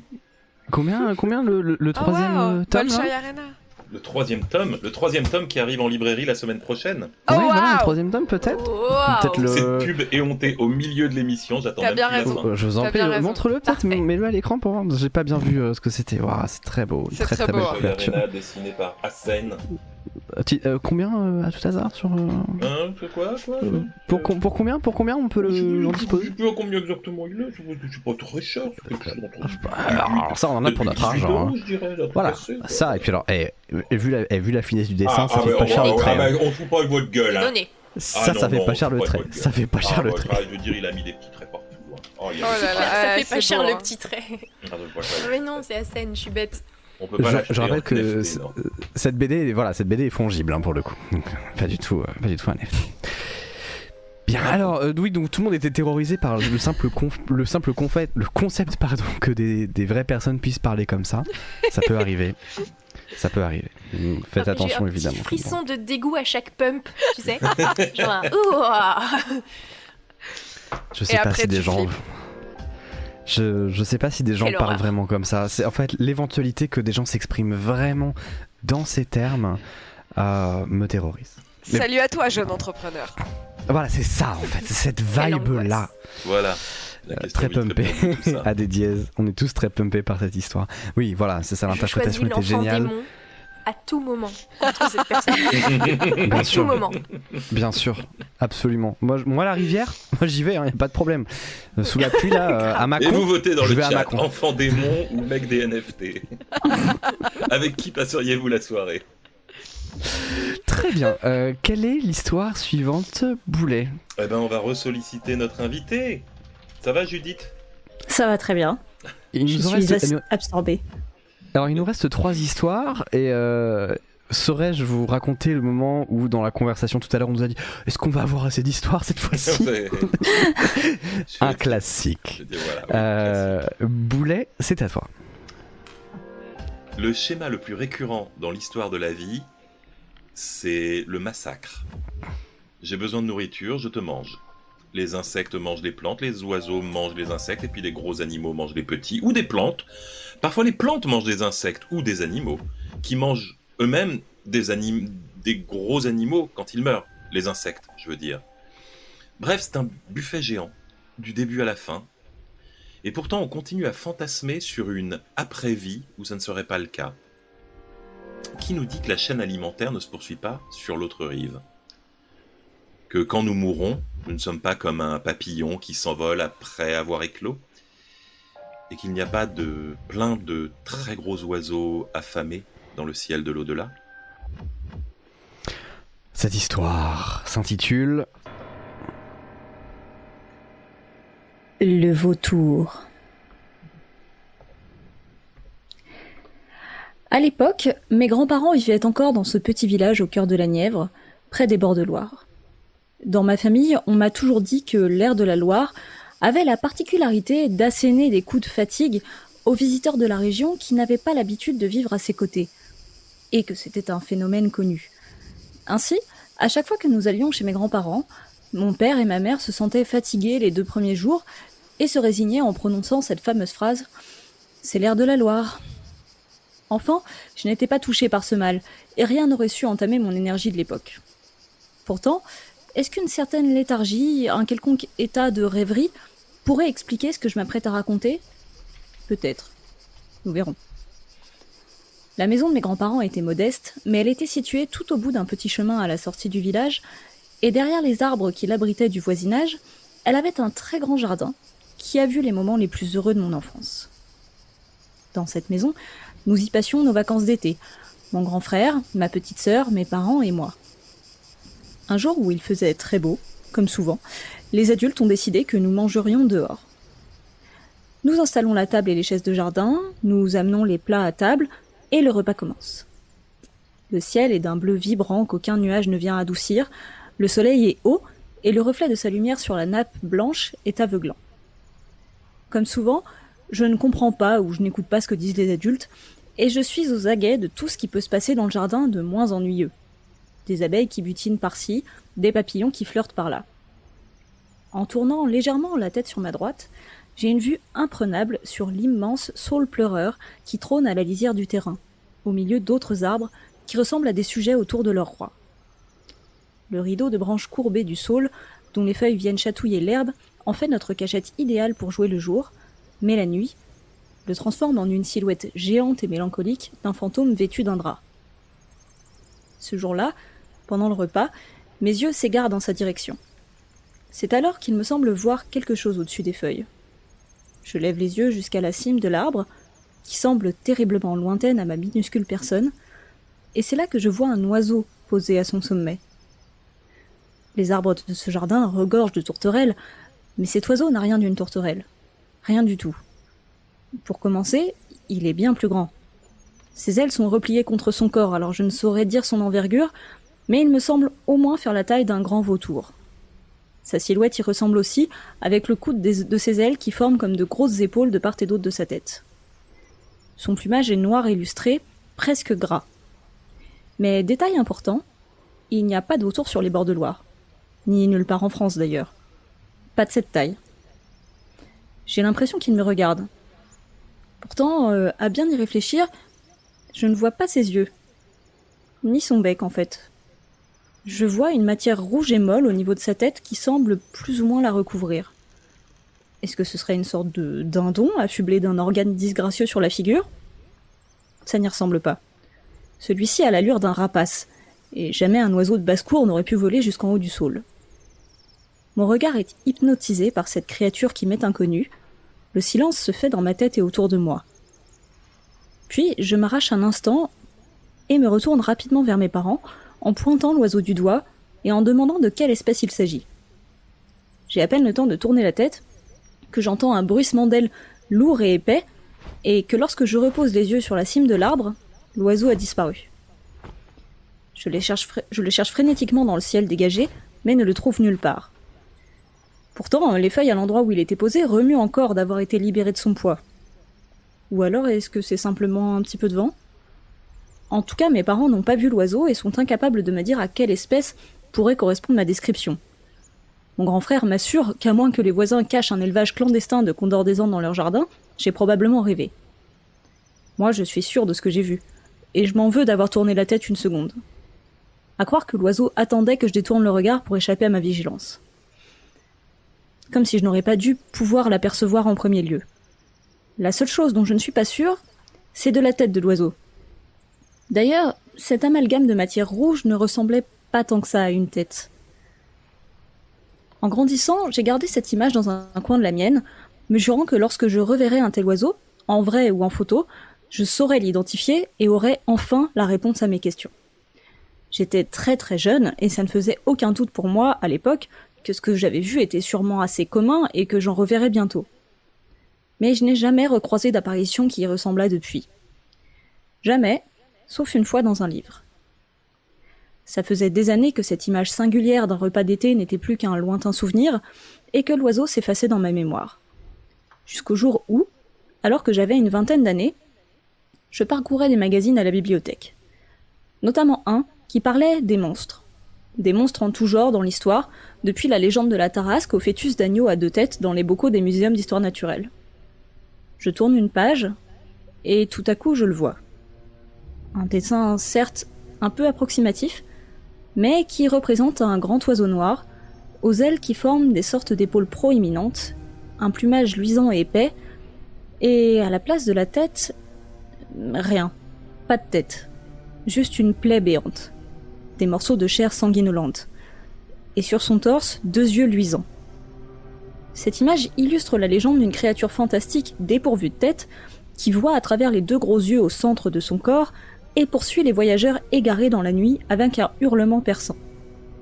Le voir est synonyme de mort assurée, me raconte le texte. En voyant ça, j'ai tout de suite pensé à cet oiseau mystérieux de mes souvenirs et compris que la matière rouge que je n'arrivais pas à identifier au niveau de sa tête avec le regard innocent de mes cinq ans était en fait les reliefs d'une terrible plaie. Pourtant, je n'avais pas vu Dieu sur son torse. Et surtout, je l'avais vu en plein jour. Alors quoi Avais-je réellement rêvé Ou quitte à m'accorder du crédit à, accorder du crédit à la légende du livre, fallait-il imaginer que j'avais surpris le monstre à un moment où il ne fallait pas et qu'il fermait ses terribles yeux à la lumière aveuglante du jour, comme le ferait un rapace nocturne? Tout cela m'a très vite semblé stupide au fond. Pourquoi, s'il fallait y croire, n'était-il jamais revenu la nuit? Pourquoi le fait de l'avoir vu n'avait précédé aucun événement funeste? Est-ce qu'il n'aurait pas essayé de me retrouver pour s'en prendre à moi à la faveur de l'obscurité? Stupide, j'ai pensé. Jusqu'à ce soir où j'entends de lourds bruissements d'ailes derrière ma fenêtre.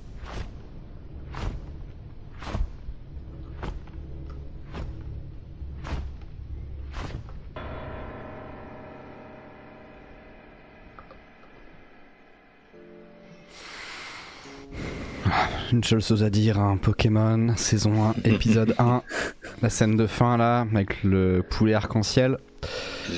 Quelqu'un imagine un vieux Nivernais au nez rouge qui raconte la légende du livre. Alors moi, tu, tu, tu- le, eh, moi, le piaf, il vient en Bourgogne, ah bah t'as le Jojo, il sort son fusil, il fout du plomb dans le cul, hein. Ouais, le bestiau, était gros comme ça, j'ai vu au sommet du, sa- du sapin, là, boum Deuxième trou du cul On se fatigue, je vous jure, on se fatigue à créer une ambiance, à créer, à mettre des sons stressants, on passe des, des heures à chercher une atmosphère. Et l'accent niévrois de boulet derrière, qui vient nous mettre du plomb va, oui, là-dedans, C'est la côte d'or. à nous péter, à nous péter l'affaire. Très bien. Euh, mais écoutez, j'adore, euh, j'adore les animaux et j'adore également euh, les habitants de la Nièvre qu'on embrasse. Je- Surtout je depuis qu'ils ont eu persuadé C'est ce Internet qu'on la leur semaine fait aux dernière. chasseurs. Travaille. T'as pas été, t'as pas écouté. Ah, c'est vrai, Tout oui. à l'heure, ça me travaille parce que j'ai vraiment entendu parler de cette légende de l'oiseau, donc avec les yeux dans le torse, et j'arrive pas à retrouver où. Ah ouais? Et oui, Ah, mince. et oui, et ben voilà, Ah, et ben c'est voilà. drôle ça. Tu sais tout. Et après, il y a un petit côté euh, prophétique parce que j'imagine que c'est une légende qui passe chez les chasseurs, quoi. Ce qui est euh, en mode euh, attention, euh, il y a peut-être des oiseaux qui font peur. On sait jamais. ça hein. explique peut-être qu'il avait pas de tête s'il était passé par la Côte d'Or avant. C'était peut-être comme Mike le poulet sans tête, tu sais, le fameux poulet qui en a coupé la Avec, tête et, et qui est resté Qui- vivant. euh, Et qui gigote longtemps. encore. Mhm. Vous êtes chelou. Très bien. Alors, Après, si on et- croit, si on croit Oui. les cathos, il y a plein d'humains qui ont fait ça aussi. Hein. Et Oui. Harry. Potter. Saint-Léon, aussi. Saint-Léon. T'imagines Louis XVI qui continue à courir. Super idée de théorie Je du complot. à Louis XVI. et Saint-Léon, mais Louis XVI, c'est Ah oui, Louis XVI Euh, déjà vivant, c'est ma nouvelle théorie du complot préférée. Moi, je veux que lancer ça. Je veux que les, je veux que les là, ils aient cette théorie en tête, qu'ils fassent. Non, Louis XVI, il est pas mort. Jean-Baptiste qui Il court fait encore. décapiter et sa tête a roulé d'elle-même jusqu'à Damas. Il y a un truc Ah ouais. genre, Pas mal ça. jusqu'à Damas. C'est joli. Ouais. Euh, T'imagines, toi t'es marchand, t'es avec ta carriole dessous, tout à coup tu Ah. vas passer une tête. Bonjour. C'est quoi Ouf, c'est rien. C'est un Bonjour. gars, il passe. Damas. Il à Bon, d'accord. Damas, il à Damas, c'est bien par. euh, C'est par ici Oui. Ok. Blasphème Euh, Qu'est-ce On- qu'on a Ah oui, est on n'aime pas trop. les- On n'aime pas trop les oiseaux dans votre genre par chez nous, ça c'est vrai. Ah oui, alors euh, Boulet, du coup, des- il commence à y avoir un début de pétition pour que tu fasses effectivement une voix de GPS, mais avec l'accent bourguignon. Dans Mais 32 ça- C'est la km, Côte d'Or tournez à droite. En off tout à l'heure, on votait pour qu'il fasse Alf ou, euh, ou Homer Simpson. Homer Simpson, c'est vrai qu'il le tient. Un jour, un jour j'écrirai une histoire juste pour euh, avoir Juste Homer Simpson Homer qui. Simpson. Ouais, promis. Ça, je vous le promets. Les nouilles, vous pouvez le noter, hein, je vous le promets. Je vous le promets très fort. Très bien. Euh, quelle est l'histoire suivante? Euh, ben, on va parler, euh, on va parler euh, gestes barrières. Eh oui. Le rappel de des gestes rappeler. barrières, très important. Rappel des gestes barrières, respecter la distanciation sociale, porter le masque, de préférence FFP2, se laver souvent les mains, passer régulièrement du gel hydroalcoolique, ouvrir souvent les fenêtres, ne pas réveiller les puissances cachées des mondes parallèles, éviter les lignes de fracture entre les univers, ne pas vénérer le chaos originel, ne pas contempler l'indicible sans équipement approprié. Prier. Bien éternuer dans son coude. Et cette histoire s'intitule Ah, merci. La poussière dans la gorge. Ma copine a acheté des masques sur Amazon. Elle s'est dit, j'en ai marre des masques en tissu. En plus, aux infos, ils disent que ça marche pas. Ça fait 5 ans que Laure et moi vivons ensemble. On a traversé beaucoup de choses ensemble. Coup de chance, on a emménagé dans un appartement assez grand pour trois. On est prévoyant. Alors, en 2020, quand il a fallu se confiner, ça aurait pu être un test. Mais ça a juste confirmé ce qu'on savait. On est fait pour vivre ensemble. Ouais, saignait, mais c'est comme ça. Moi, j'étais en télétravail et ça m'allait un peu. Ma copine était en chômage forcé et ça lui allait très bien. Elle a tout essayé. Elle a fait son pain toute seule. Elle a pris 25 niveaux à Duolingo. Je sais pas s'il y a des niveaux à Duolingo d'ailleurs, mais je, crois. Et quand il a fallu faire des masques, elle a fait ses propres masques. Elle nous en a fait deux chacun. Et plein d'autres pour ses amis. Et vraiment, je les aime bien, ces masques faits maison. On en porte un le jour, on le lave le soir, le lendemain on prend l'autre, après on le lave le soir, le lendemain on prend l'autre, et ainsi de suite. À la main ou à la machine, en général, ça, ça sèche en une journée. Une routine qu'on a pris et ça nous convient très bien. Moi, je les porte toujours. Alors, ils vieillissent un peu, les dessins commencent à déteindre, mais vraiment rien de terrible. Le plus important, c'est que ni elle, ni moi n'avons eu le Covid. Jusqu'au jour où ma copine reçoit son colis. J'ai acheté des masques sur Amazon, j'en ai marre des masques en tissu. En plus, aux infos, ils disent que ça marche pas. Et pourquoi pas en pharmacie? Ah, T'es fou, avec s'ils se mettent dans la poche, et non merci. J'ai essayé de lui dire que Amazon c'était pas exactement une ONG non plus, mais elle a changé de sujet. Non, mais écoute, j'ai eu 600 masques pour 30 euros, tu peux pas faire moins cher. Ça va nous tenir un moment. Moi j'aime bien les masques en tissu. Et c'est cool, ça m'en fait deux de plus pour moi. J'ai récupéré ceux de ma copine. Alors j'ai eu le droit aux commentaires des collègues. Ah t'as changé de déco, c'est marrant, ça te fait un slip. Ça m'a fait rire. Moi tant que j'ai pas le Covid de toute façon. Et un soir, on devait regarder une série ou un film, et je remarque qu'elle renifle beaucoup. Non, pas qu'elle renifle beaucoup, elle se gratte, elle se racle la gorge. Vous savez ce bruit qui signale qu'un énorme glaire est en train de s'accrocher entre le nez et le palais, et qu'en le raclant, cette fois, c'est sûr, c'est la bonne, il va tomber, ça sera plus qu'un mauvais souvenir. Sauf que non, il ne tombe pas. Et il prend plus de place. Et encore, et encore, et encore plus de place qu'on imagine. Désolé, hein, je renifle beaucoup en ce moment. T'as attrapé froid? Non, c'est comme. J'ai un truc coincé dans le nez comme un poil ou une poussière et ça part pas, c'est super désagréable. Ça fait combien de temps? 5 ou 6 jours. T'as fait un test? Non, mais ça va, c'est juste un truc dans le nez, ça m'empêche pas de dormir. Ça t'emmerde? Bah, ça fait un petit son de lumière, quoi. Après, ce qui compte, c'est que toi, ça aille bien. Mais oui, ça va, ça va passer. Je sens que ça passe là. J'ai peut-être mal passé l'aspirateur sous le lit, hein. c'est de ma faute là avec le boulot. euh. Ouais, mais bon, oui, ça m'empêche pas de bosser, ça tient les collègues à distance, donc pour moi, c'est tout bénef. Et pourtant, ça ne passe pas. Toute la nuit, elle renifle, elle racle, même dans son sommeil, elle fait ses petites toux qui la lancent, qui la secouent un peu, mais pas de fièvre, pas de mal de tête, rien. Elle râle, elle tousse, elle renifle, et ça s'accroche.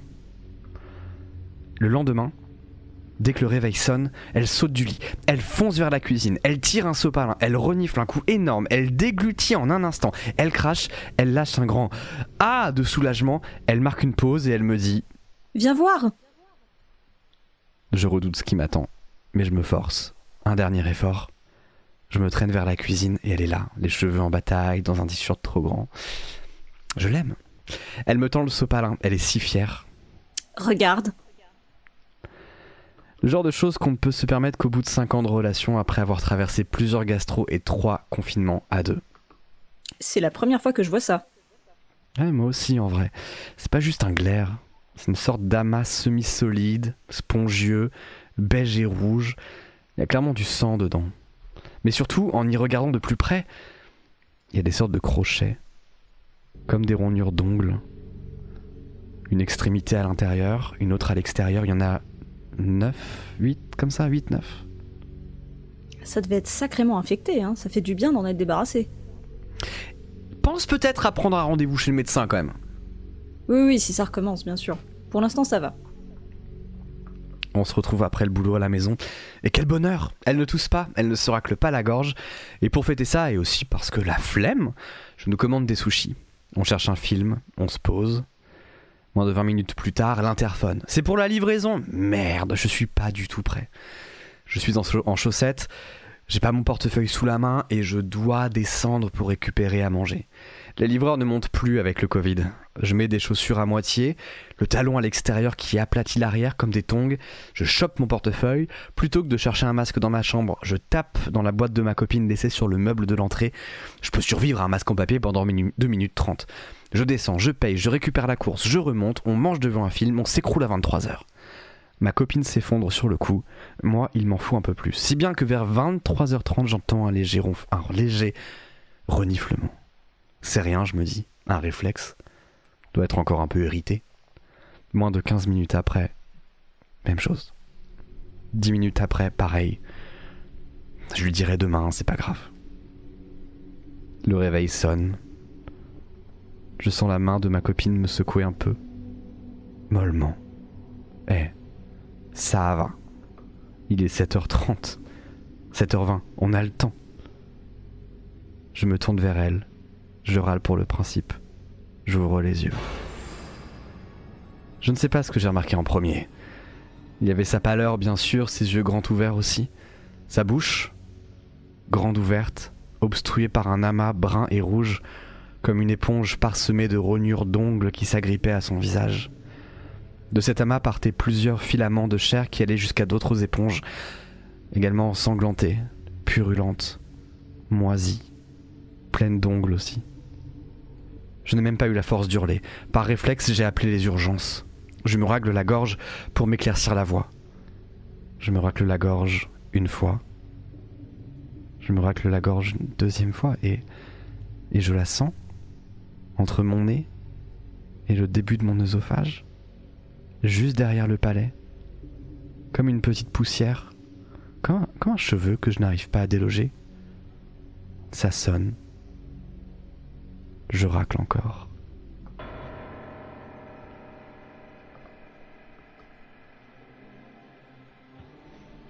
Voilà, un petit conte de Noël. euh, Écoute, j'avais pas la phobie des ongles, mais maintenant ça commence. très bien. Ah. N'achetez pas sur Amazon, les enfants. Dégueu, C'est ça, je vous rappelle que la Oh, moralité de l'histoire, c'est n'achetez pas sur Amazon. dégueu. Certainement pas. Ah, Raptor qui dit je préfère horrible, presque horrible. les NFT. Il a dit ça. presque. Sid Chrysalis, je voulais rester en lurk, mais je crois que c'est vraiment la pire histoire. Mais merci, ça me touche. c'est, vous savez que c'est, on vous avait dit que c'était 2022. Faut écouter. Vous savez, les intros, c'est pas un personnage. hein. Le but, c'est vraiment de. Non, je plaisante. Mais On mettra rassurez-vous, pas de. rassurez-vous, c'est presque terminé. Une dernière, 23h40. On est il, en bien, reste, non? il en reste une dernière. On est un peu en retard. si large Tu plaisantes Tout à fait. Bah, on- normalement, on, on devait garder une demi-heure de débrief. J'ai Bah, vraiment eu peur ça. premier degré qu'on n'ait pas assez d'histoire. Mais tout le, mais tout le temps, Tout le tout le mois. temps. Systématiquement. Ah. Katara, merci beaucoup Katara. Euh, je, tiens, je tiens à signaler également la présence de Raph B. Beauvalet, euh, personne qui n'a aucun rapport avec qui que ce soit présent ici ce soir, mais qui fait un excellent podcast qui s'appelle L'hymne à la daube, que je vous invite à mettre. Alors, ah, Le- Raphaël, le n'hésite titre pas, est solide. n'hésite pas à plugger, n'hésite pas à plugger ton podcast éhontément. Moi je vous le conseille, mais mettez le lien et, et si Raphaël ne le fait pas, euh, que quelqu'un le fasse, je vous en conjure. Euh, voilà, qu'est-ce que je voulais vous dire? Twitch, ça appartient pas non plus à Amazon, un GAFA gigant. Non, pas du tout. Pas du Non. tout. Aucun risque d'ongles ici. Aucun rapport. Très bien. Raptor, Raptor. Oh, j'a- j'adore. Je vois, j'ai le parallèle. J'ai le parallèle. Bon alors, euh, on va avancer un petit peu. Donc, On va boucler. la prochaine histoire, Boulet. C'est la dernière. Oui. Oh non. Vous vous souvenez de votre presque ami au collège? Vous savez, euh, ce gars sympa qui s'appelait... Ça va vous revenir dans une minute. Un petit là, avec des cheveux marrons. Euh, pas brun, hein. brun ça implique que vous vous souveniez de la couleur exacte. Marron. Peut-être un peu noir, peut-être un peu blond. Bref, vous savez plus. La seule chose dont vous vous souvenez à propos de ses cheveux, c'est qu'ils étaient capillaires. Il avait des yeux oculaires et probablement une peau très dermique. Mais il était sympa. Et il flotte comme ça vaguement à, à l'extrême limite de vos souvenirs. Et puis derrière lui, il y a la personne que vous avez probablement complètement oubliée. Rien, pas d'image, pas de souvenir. Vous ne pouvez même pas penser à elle parce que vous ne savez même plus qu'elle a existé. Mais elle, elle se souvient très bien de vous. Cette histoire s'intitule cliché. Ce truc devait avoir passé bien 5 ans derrière le radiateur électrique. Un petit cylindre de plastique noir avec une étiquette Kodak. Je ne me souvenais même pas de la dernière fois que j'avais fait de la photo argentique. Ça aurait même pu appartenir aux anciens locataires. Mais devant passer dans le dixième, je m'étais dit que je pourrais bien faire le détour jusqu'à Poissonnière pour le déposer au labo. Quand j'étais arrivé dans l'appartement six ans auparavant, ce radiateur était déjà en panne, et on ne l'avait jamais fait réparer. J'avais juste mis un canapé devant. Le film avait donc été conservé accidentellement, à l'abri de l'air et de la lumière. Je ne m'attendais pas à grand-chose pour autant, je ne savais pas combien de temps se conservait une pellicule à l'arrière d'un convecteur électrique poussiéreux. Aussi avais-je été surprise quand Négatif Plus m'avait appelé quelques jours plus tard en m'annonçant que mes photos étaient prêtes. J'avais alors demandé les fichiers numériques et, assise en tailleur dans le salon devant mon Mac, j'avais entrepris de faire défiler les images.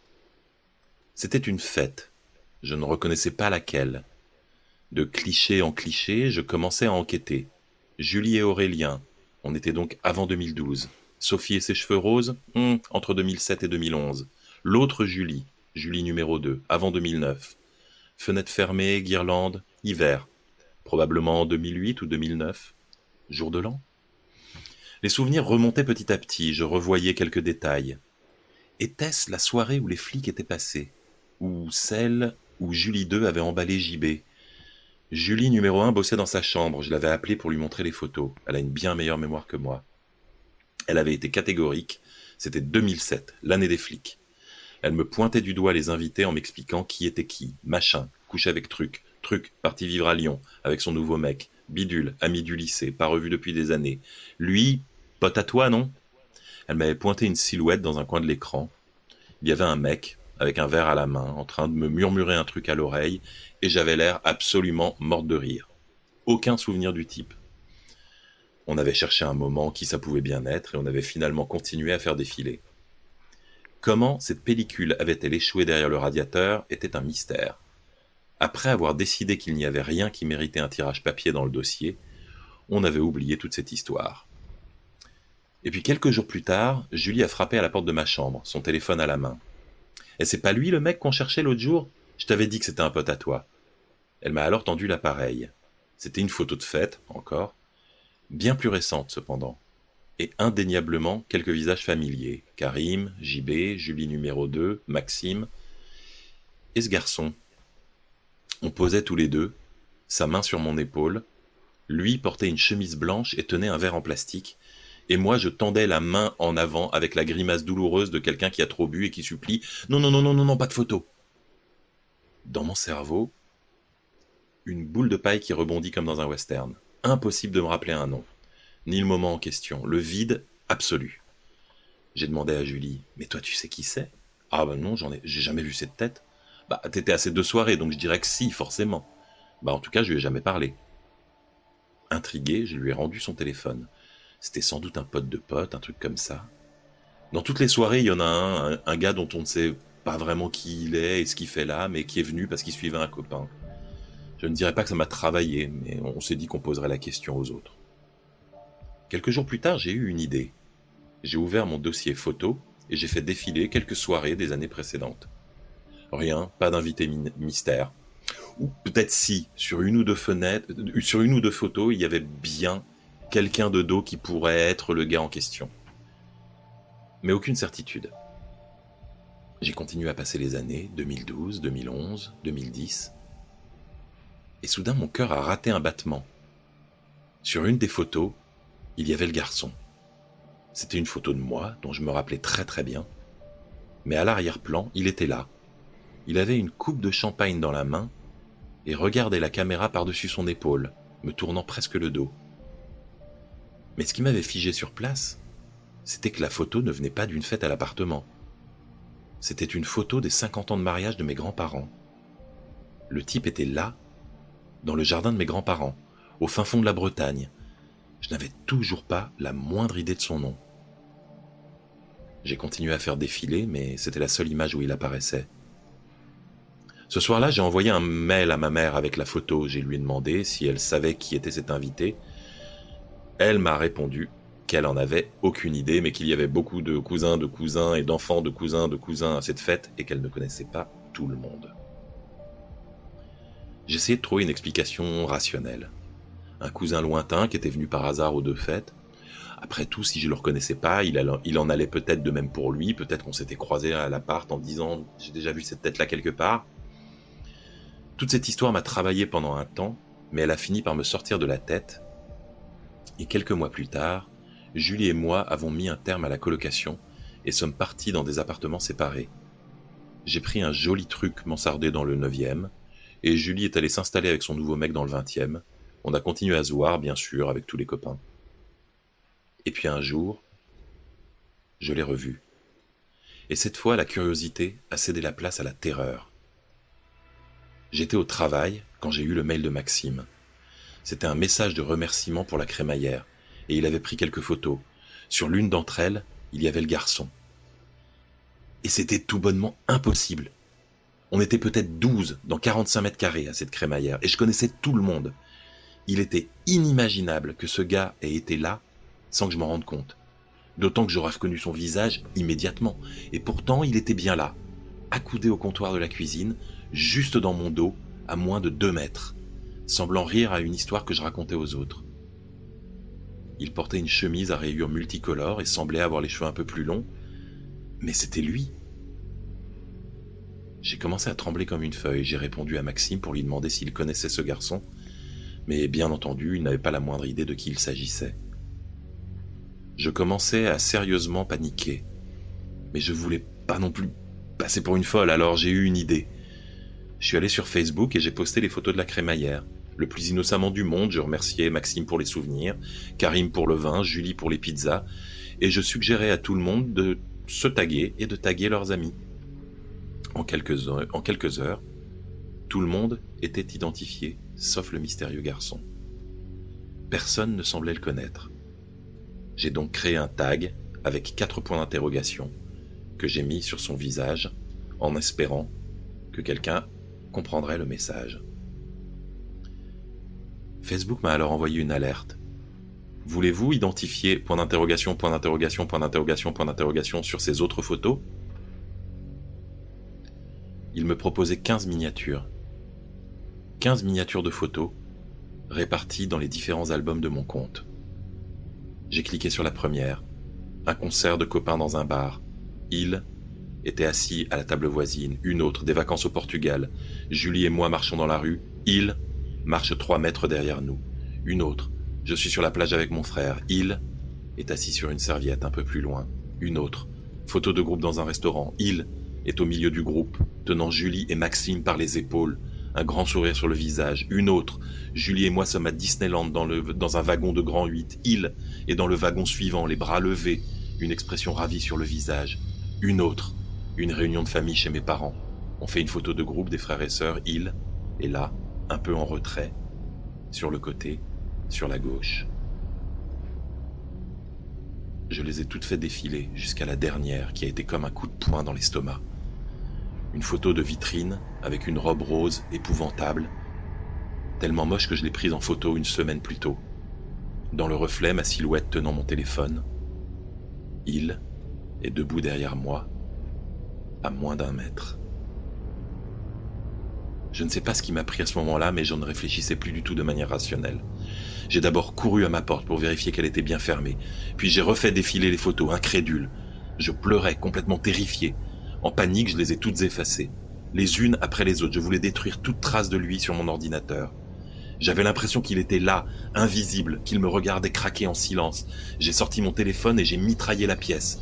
Puis j'ai regardé à toute vitesse le résultat pour m'assurer que, défiant toute logique, je n'allais pas le voir debout dans un coin en train de me dévisager. Mais il n'y avait personne sur les photos. Été me rouler en boule sous ma couette, pleurant toutes les larmes de mon corps. Et puis j'ai fini par m'endormir. Au matin, je me suis senti un peu stupide. Toutes les photos effacées, cette histoire me paraissait moins réelle, moins menaçante. J'avais toujours cette énorme boule dans le ventre, mais avec les rayons du soleil tombant, en oblique sur ma couette et me réchauffant doucement, j'avais repris un peu de courage. J'ai été voir Julie. Je lui ai raconté ma crise de panique de la veille. Elle m'a pas prise pour une folle. Elle m'a consolé. Et elle m'a proposé qu'on essaye de trouver une explication. On a regardé dans ses photos, mais le mystérieux garçon était introuvable. Il n'apparaissait dans aucune fête, soirée, aucun événement. Elle n'a même pas retrouvé la photo qu'elle m'avait montrée quelques mois plus tôt sur son téléphone. En rentrant ce soir, ce soir-là chez moi, je me sentais un peu mieux. Et puis la vie a repris son cours. Quelques semaines plus tard, je prends un week-end à Montpellier. Je suis en train de me balader quand je reçois un message de Julie. Hé, je suis près de chez toi. Tu as le temps de descendre pour un café? Pour lui faire comprendre que ça risque d'être un peu compliqué, je fais mon expression dépitée la plus mignonne et je prends un selfie avec la place de la comédie en arrière-plan. Et puis je regarde l'écran. Il est là, cinq mètres derrière moi. Il fixe l'objectif, sans aucune expression sur le visage. Il a les mains dans les poches et une chemise mauve. Ma bouche s'ouvre, mais aucun son n'en sort. Je me retourne lentement, les yeux écarquillés. Il n'est pas là. Il n'y a personne qui lui ressemble, de près ou de loin. Même s'il avait détalé en sprint, je devrais encore le voir.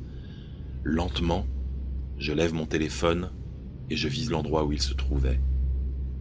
Je prends une photo. Mais je ne vois que la place. Il est parti. Et sans pouvoir m'expliquer pourquoi, je ressens un soulagement intense, comme si j'avais la certitude qu'il s'en était allé pour de bon, et que c'était la dernière fois que je le voyais. C'était il y a six ans.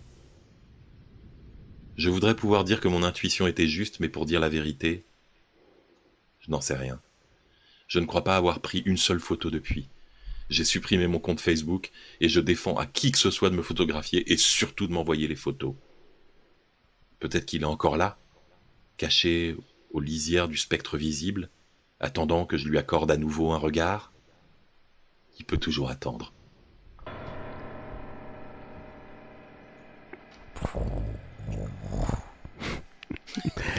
Excellent. Autodrive qui dit il est sur mon canapé, il est sympa en fait. Euh, ouais, c'est joli Montpellier en plus. C'est dommage qu'ils ruinent les photos comme ça. Franchement. Après, moi je faisais ça souvent, euh, photobomber des, des trucs. euh. Mhm. J'allais dire photobombeur petit sport. professionnel. Oui, c'est ça. c'est ça. Stalker. pas- C'est pas grand chose quoi. Ah, merci Chabrette. Bon, c'est pas grave. Très bien. Euh, je vous propose qu'on enchaîne avec, euh, sans plus attendre, ah, parce que bon, dans les commentaires ça dit Oh le chieur, euh, oui je le connais, euh, cet homme de MySpace, une chemise mauve, c'est peut-être la partie la plus flippante de l'histoire, mais pour le coup, euh, néanmoins, ça reste, euh, ça reste Ekali. Est-ce qu'on fait le débrief dans, dans l'ordre décroissant comme ça, ça. D'accord. Qu'est-ce que, vous en dites? Qu'est-ce que vous en dites? Ok, non moi j'ai pas de préférence. Oui. Faisons, faisons de la décroissance. Ah, Euh, je- première je laisse commencer du coup. Oui. Hein? Oui. Oui, ok, bah, je vais commencer alors avec euh, la première histoire, euh, celle de dur, ça, celle qu'on vient d'entendre. C'est un mélange de deux histoires qui me sont arrivées. La première histoire, c'est que j'ai réellement retrouvé chez moi, euh, en déplaçant un meuble, un film photo dont j'ai absolument euh, aucune idée de ce qu'il foutait là, parce que j'ai pas fait de photo argentique depuis des dizaines d'années. Et il était chez moi, et quand je suis arrivé, l'appart était vide, donc c'était forcément à moi, et, euh, ou à quelqu'un qui a squatté chez moi. Et donc je l'ai euh, emmené évidemment chez Négatif Plus. Qui est une vraie, c'est une vraie boîte. Moi, je pensais que c'était une blague au Mais début. oui, c'est ce que je te disais tout à l'heure, mais non. Un petit rouleau là, les petits rouleaux. euh, Non, non, Oui, il dit négatif plus, c'est c'est- oui, c'est une vraie boîte. Négatif Plus, oui, c'est vraiment C'est- une, c'est une vraie boîte entreprise. qui, euh, qui, dé- qui, dé- qui, euh, qui développe des photos encore. Et tu peux faire tes impressions numériques, mais ils font aussi du développement de films. C'est donc une bonne adresse à connaître. Et ça coûte une blinde. mais Ils maintenant, tu peux demander la version juste, tout euh, format. juste numérique moins cher. Et, euh, et sans surprise, le rouleau était complètement vide. Mais j'ai eu un bon d'achat, donc c'était pas si mal. Et euh, la, deuxième histoire, c'est que un jour, alors c'était euh, c'était à l'époque de ma folle jeunesse quand je faisais le blog et que et que je faisais des dédicaces euh, tous- les week-ends.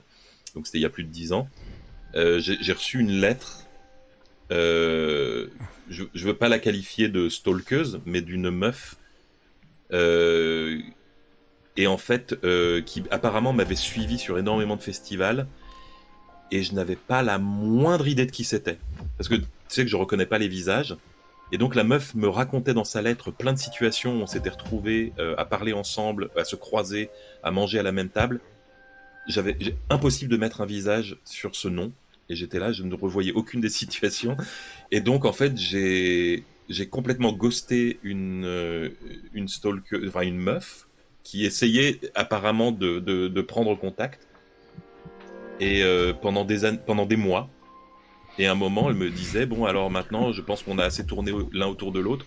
Donne-moi une réponse. Et je lui ai dit, j'étais obligé de répondre, je n'ai pas la moindre idée de qui tu es. Aïe. Et ça m'avait fait Ah, un peu c'est peur pour de vrai. J'étais là, mais comment ça se fait que je me souvienne pas d'un seul des événements dont elle me parle? Je envie de Tu te dire, pas des étais. événements ou tu te souvenais pas de cette personne dans les De événements? cette personne ni des événements dont elle parlait. C'est ouf.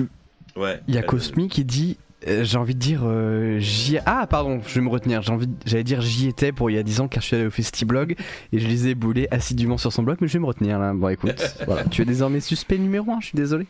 Non, c'était Mais pas toi. Chetty. Je sais que c'était pas toi. Non, c'était pas Chetty, c'est Cosmi. Non, mais Chetty a fait la même blague. Ah, pardon, j'ai pas vu Chetty, désolé. Euh, très bien. Pas mal. Est-ce que t'as, c'est déjà arrivé le coup de des gens identifiés sur Facebook? Je sais qu'il y a beaucoup de gens chez qui ça arrive le coup de euh, tu mets une photo et Facebook identifie un visage là où il y en a pas et c'est toujours un régal. Et moi je pensais que c'était qu'une blague et ça m'est arrivé deux trois fois. Bon, première fois tu fais pas le malin, deuxième fois, trois fois tu fais eh bon, Terminator moi, on moi, n'y ce est qui pas. hein. m'avait fait un petit peu flipper aussi, c'était le, le coup, tu sais, où euh, Facebook te propose des photos en disant euh, c'est vous là, non? Et tu sais, puis il te, il te met une galerie de photos. Mhm. Et là, mais comment tu sais en fait? Je suis contre le fait que tu saches.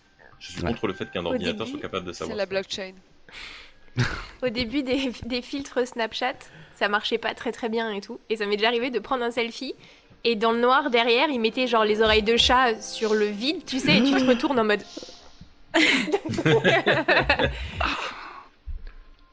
Voilà. Mais non, il y avait personne, je crois. Histoire suivante. La poussière, Thomas, comment te sens-tu? Ah.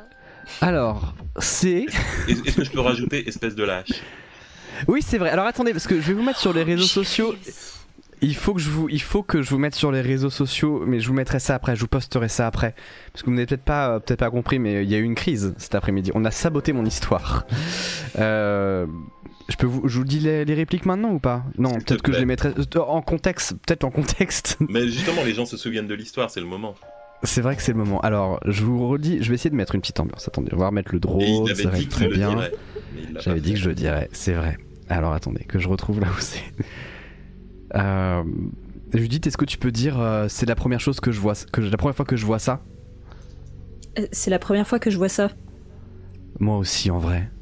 C'est pas juste un glaire, c'est une sorte d'amas semi-solide, spongieux et délicieux, beige et rouge. Il y a clairement du sang dedans. On dirait Balkany en fin de polka après trois spritz. Mais surtout, en y regardant de plus près, il y a des sortes de crochets.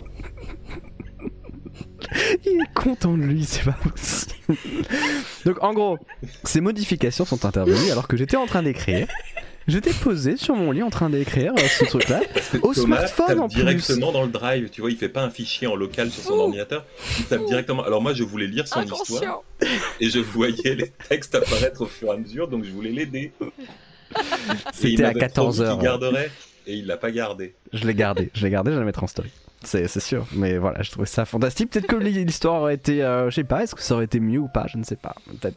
Mais bon, Une version pas director's vraiment Alors oui, c'est tiré un peu d'une histoire parce que moi ça fait déjà je me tape des rhumes tous les mois depuis août, septembre, c'est un enfer. Je pense que ça vient de mon appart, mais c'est un enfer et j'ai toujours l'impression d'avoir un truc coincé entre la, la gorge et le truc et euh, je crache malheureusement des choses extrêmement basiques. Euh, on est sur, euh, enfin je vous fais pas le goût et les couleurs quoi, mais mais euh, pour le coup c'est vrai que ça m'a ça me ça me démange un peu et en fait, non, dans le, dans le couple, c'est vraiment moi hein, qui, qui me gratte euh, tout le temps et qui renifle tout le temps. Je suis vraiment le pire. Vous me mettez pas en couple avec moi, c'est la pire idée. Voilà pour l'histoire. Euh, histoire suivante. La suivante, c'est Judith. Le vautour. C'est le vautour. Ouais, euh, bah, en fait c'est euh, c'est une anecdote que, que j'ai vécue euh, quand j'étais petite. En fait, euh, ce repas euh, voilà chez mes grands-parents, euh, un jour de plein soleil, j'ai tourné la tête, j'ai vu exactement ce que ce que j'ai décrit quoi dans l'histoire, cette espèce de grand oiseau et au moment voilà où j'ai j'ai tourné la tête pour demander à mes parents ce que c'était, l'oiseau avait déjà disparu. Et, et donc effectivement, mes parents étaient vraiment en mode euh, Qu'est- qu'est-ce que tu racontes quoi Non, t'as rêvé. euh, euh, et maintenant en plus d'ailleurs parce que je, je- moi c'est une histoire que j'ai gardée en tête depuis et en plus depuis ils se rappellent même pas ce moment où je leur ai demandé où je leur ai dit avoir vu un oiseau étrange donc maintenant ils me disent même en fait cette journée n'a pas existé t'as complètement rêvé je ne suis pas d'accord mais bon admettons et euh, C'est vexant. hein. ah oui, oui, vraiment. Mais donc ça reste un gros mystère pour moi euh, que cette apparition.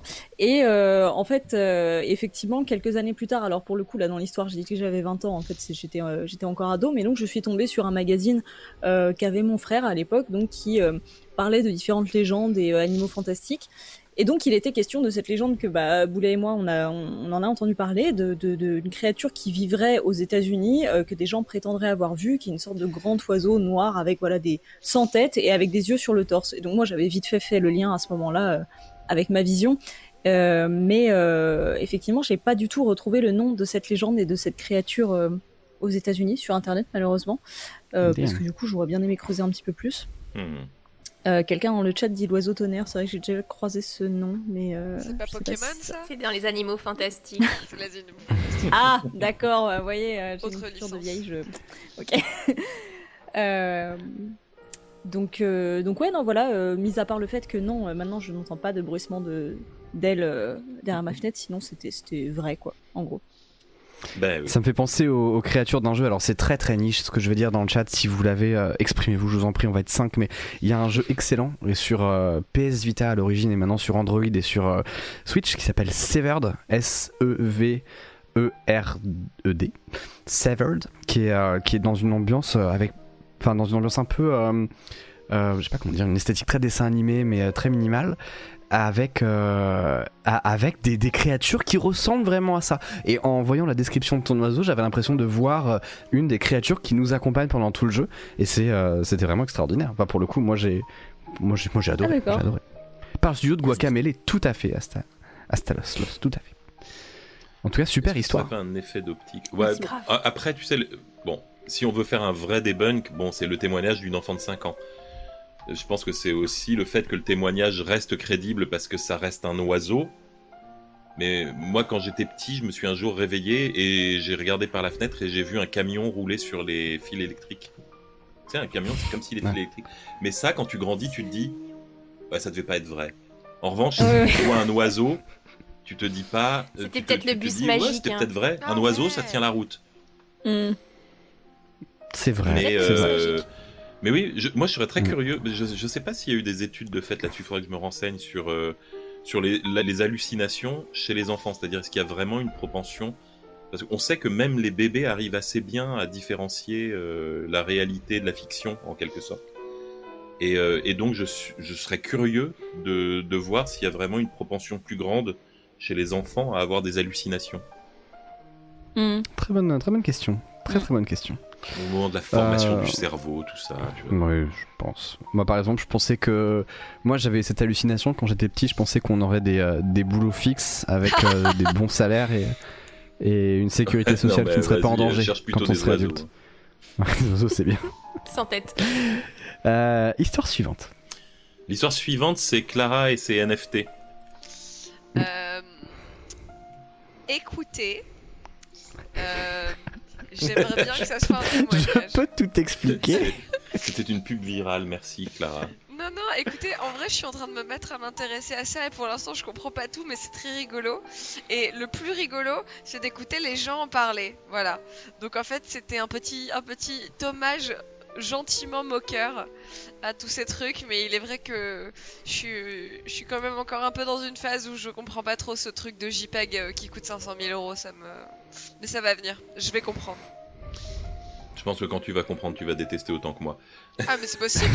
Je te fais Mais confiance. ouais, ouais, non, mais voilà, ce- c'est un process. Non, non, euh, j'avais juste envie de mettre plein de plein de mots clés et de prendre une voix insupportable. Tu l'as bien joué. hein. Moi, je Putain, veux te voir dans, le remake, dans un remake. euh, Plus jamais, plus jamais plump. Pump. Il y a un, plus jamais.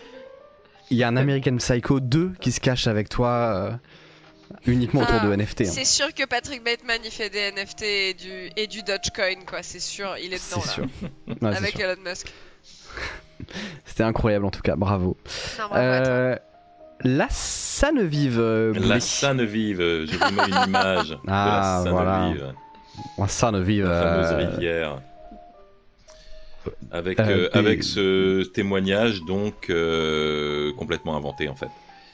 Euh, complètement inventé par moi à cause d'une histoire qui m'est arrivée il y a pas longtemps en fait. C'est-à-dire que l'histoire du GPS est vraie sauf que j'ai pas tourné. C'est-à-dire que j'étais su- je faisais un Nancy-Dijon.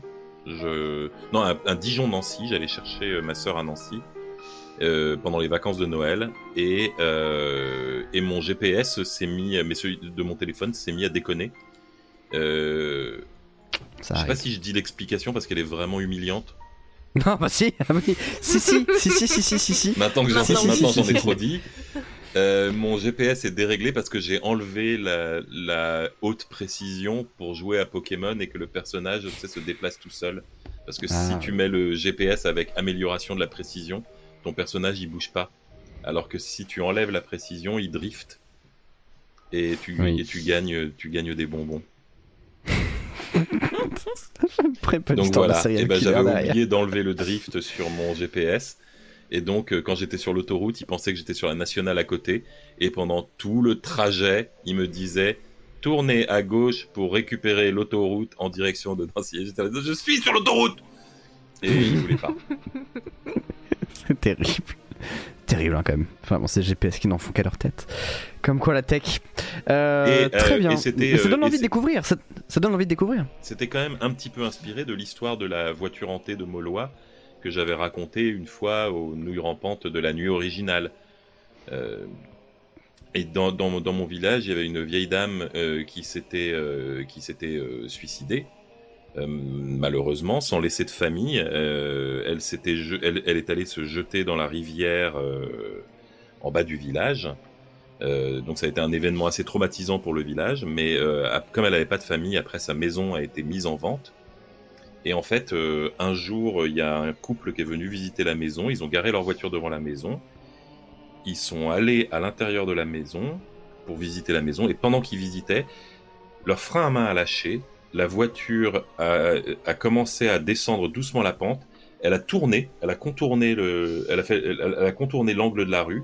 Elle a, elle a, descendu de plus en plus vite vers la rivière et elle est tombée à l'endroit où la, où la femme s'était, s'était jetée. Wow donc on avait cette histoire de voiture qui mystérieusement euh, suit, euh, suit la propriétaire de la maison. Ça a fait très peur aux gens qui ont visité. Tu m'étonnes, tu m'étonnes. Il y a un épisode de euh. Medium aussi où il y a un fantôme qui utilise le GPS pour se faire pour qu'on retrouve son corps. C'est trop hmm. bien. Et il y a un épisode de Doctor Who où le GPS tue des gens. Oui, tout à fait. Moi j'aime bien cette. Mais alors si c'est pour empoisonner le ciel après, c'est bizarre. Hein. Voilà, ça, ça Il y a toute une histoire à la, à la, à la Doctor Who. Oh, Vous euh, savez ce que j'en pense, Doctor Who. Euh, alors, Incubus, Incubus. Incubus. Incubus.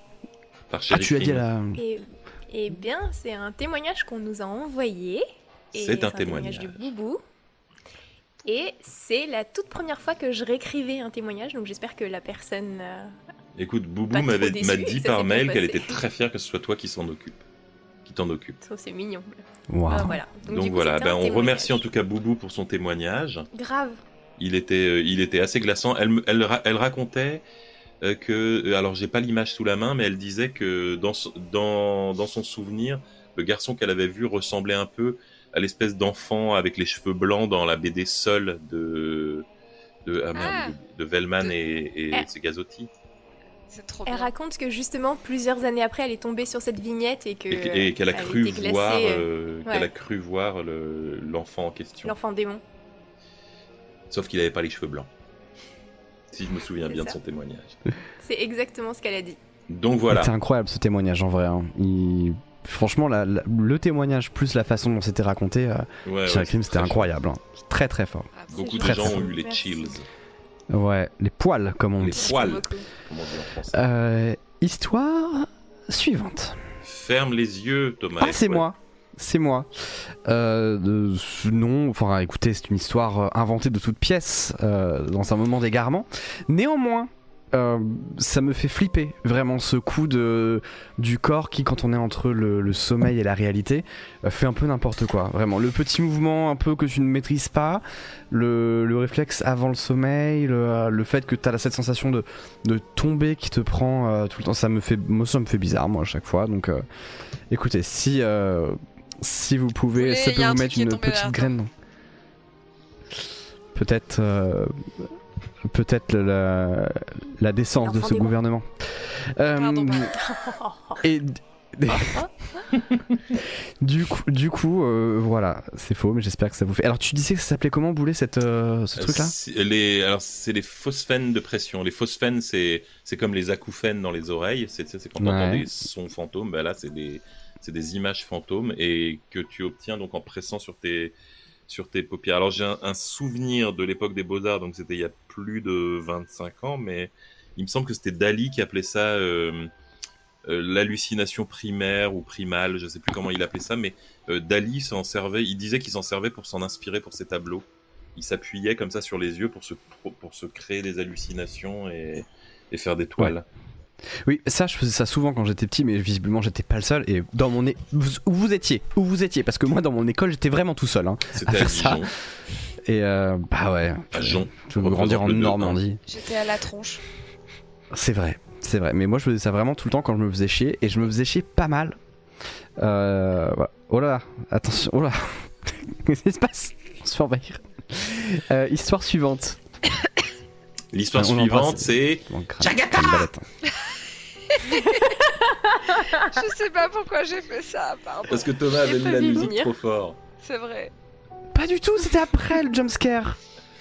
Non, mais à un moment, il y a eu la musique. elle- euh, au moment où Clara allait dire le, le- le- le titre, la musique a fait BOOM Et, euh, et Clara a sursauté. Elle a dit le titre Ah bon très fort.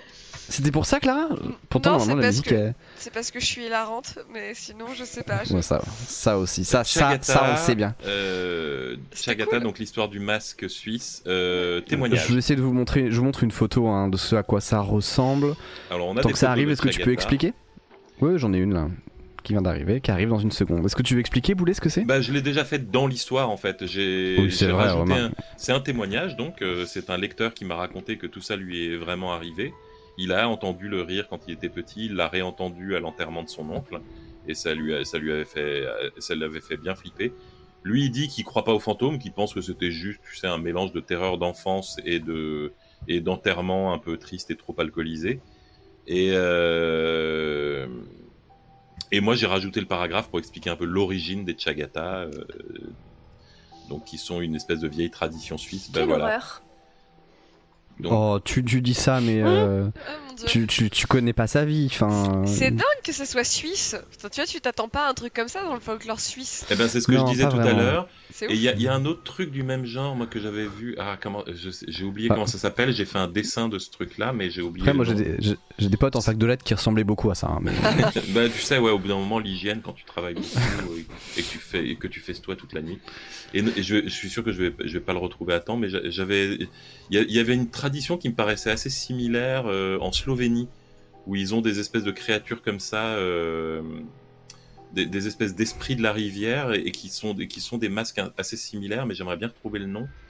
Euh, je, vais- je, vais- je- je cherche une minute. C'est dans un de mes calendriers de la vente. C'est quand même un truc giga misogyne, hein, euh, le machin, la femme simple d'esprit, où tu mets un masque pour aller Ah ouais, la peur, euh. traduction. Ah La oui. traduction, c'était, Mm. tu sais, tu, tu lèves un sourcil quand tu la lis parce que c'est, c'est soit sorcière, soit femme faible d'esprit. T'es là. Ah Yes. bah, je je Nice. pense que ça en dit long sur les traditions de votre village déjà. Vous en avez dit beaucoup sans le dire. hein. Mm. Comme quoi, la Suisse. Bravo la Suisse, hein, on vous félicite pas. J'adore la Suisse. Tu veux juste un train. Clara, de là-bas plus- de parce plus en plus effrayante à Ah, chaque émission. Voilà, il y avait, il y avait les Current, donc c'est K-U-R-E-N-T, et qui sont un peu comme... K-U-R-E-N-T. Et c'est des espèces de figures comme ça qui sont censées être des esprits de, de rivière en, en Slovénie. Et si tu regardes les masques, ça, je trouve qu'il y a un petit côté euh, similaire. Oh, il va me faire. Pardon, faut que je- faut que j'enregistre l'image euh, juste pour vous montrer le truc. Donc ça, ça vient de Slovénie, mais c'est pas du tout pareil, c'est des trucs à poil long, ça. Bah, l'autre, il avait des poils longs aussi. Ils étaient moins bien coiffés, c'est tout. C'est voilà, C'est vrai. c'est voilà, Euh. c'est fac de lettres, école de commerce, mais sinon, ça ressemble quand même un petit peu, quoi. Oui, c'est non, mais c'est vrai, c'est vrai. Maintenant que tu... Oui, attendez, je vous le mets tout de suite. Euh, C'est juste que j'ai OBS qui veut plus que j'ajoute des images en faisant des glissés déposés. Donc puis c'est moins- pénible. C'est moins dans le design à proprement parler que dans l'espèce de tradition de faire un masque en bois et d'aller faire peur aux gens dans la rue, tu vois. Voilà, c'est bon, vous l'avez là. Voilà. Oui, c'est très similaire. Je préfère Ouais, le fait moins peur celui-là quand même. Hein. Je sais Mm. pas. Je préfère celui-là que l'autre, hein. moins- font moins peur. Ouais. Si vous connaissez un certain jeu vidéo qui s'appelle Baton Kaitos 1 sur GameCube, ça devrait vous rappeler un truc. Et je me demande si il n'y a pas une petite influence euh, là-dedans. Vraie question. C'est la version Paul Naref. c'est vrai, c'est vrai qu'il y a un petit air, j'avoue. euh, j'avoue. Vous préférez lequel? Votez. Regardez, parmi les trois horreurs du dessous là, vous préférez laquelle? Bref. Votez pour votre horreur préférée. Euh, très bien. Histoire suivante. L'histoire suivante, euh, Les c'est euh, Nightcrawlers. c'est les Nightcrawlers. Eh ben, vrai, dans le sens de vraie légende urbaine. Euh, C'est-à-dire, euh, c'est-à-dire que c'est euh, c'est une légende urbaine qui a, qui a commencé, je, je sais même plus la date, c'est 2007 que je disais, qu'on avait dit dans le dans le texte. Je sais, pas- je sais pas si tu l'as sous les yeux. Comme Attends, ça. Euh, C'était en 2007, voilà, à Fresno, Fresno, Fresno, je pense que le S se prononce. Euh, Il y a un gars qui a vois, hein. déclaré avoir vu ça. Après, des gens qui ont qui ont dit avoir vu ça euh, à, Yosem- à Yosemite Park, mais euh, ils ont posté une vidéo qui est turbo fausse.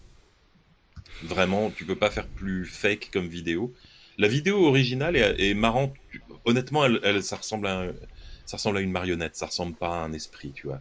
Tu vois le euh, Thomas, si tu peux nous chercher ça sur YouTube, euh, j'aurais dû, dis, que j'aurais dû faire avant. Comment elle s'appelle? Euh, Fresno Nightcrawlers. Oh là là, pardon, j'ai mis une musique trop fort. C'est pardon. fort là. Fresno Night. Oui, c'est bon. Euh, Fresno Nightcrawler sur YouTube? Ouais, et tu vas trouver Oui, une des peux. premières vidéos euh, qui, qui... Nightcrawlers. Nightcrawler. Ouais, Ah puis oui, oh là là, ouais, ça sent le Alors, The Uncanny euh, Forms là, non? C'est- celle où il y en a, celle où il y en a deux, c'est euh, c'est le, c'est la, la très très fake. Et puis alors voilà, euh, moi je l'ai en page 2 Hop, la, la- entre guillemets euh, l'original. C'est les Et- Tapes of the Fresno Nightcrawlers, non? C'est pas ça? Là, là, là, j'ai un article de Paris Match, je vais, je vais vous le poster dans les commentaires, comme ça vous pourrez aller voir vous-même. Vas-y, moi je vais le caster pendant ce temps-là. Hop. Et, dans la, Charmé. et voilà, dans la vidéo de Paris Match, là c'est moi qui fais de la musique, hein, je sais pas si vous l'entendez. Hop, Non, pas du tout. ah bah, c'est normal. Et alors attends, Ah oui. te- Il y a... Oui, il y a Gab, pardon. Il y a Voilà. Gab qui a mis quelque chose, j'ai oublié de. regarde. Ah Moi je trouve que ça eh, fait vraiment, franchement- euh, ça fait vraiment marionnette à fond quoi. Déjà, c'est super mignon. Moi, je trouve ça très mignon. C'est adorable. C'est adorable, on est d'accord. Et, donc il y a des gens qui ont fait une autre vidéo après, donc à Yosemite Park, qui a l'air pour le coup vraiment très très fausse. Et, Ouais. euh, et, et ensuite, euh, ça a eu une, une espèce de succès un peu, euh, un petit peu, tu sais, du genre creepypasta cool. Et donc Ah, il y a des gens qui se sont amusés quoi. à faire des fan art, qui, qui ont commencé à faire leurs interprétations, à faire des petites BD dessus et tout. Il y avait eu un truc un peu similaire, je sais pas si vous connaissez le dieu égyptien qui s'appelle Medjed. Ah Alors, Ah non, pardon, non, je les, les Ah, dieux, voir. les dieux égyptiens, c'est souvent c'est des, des, des humains à tête d'animaux.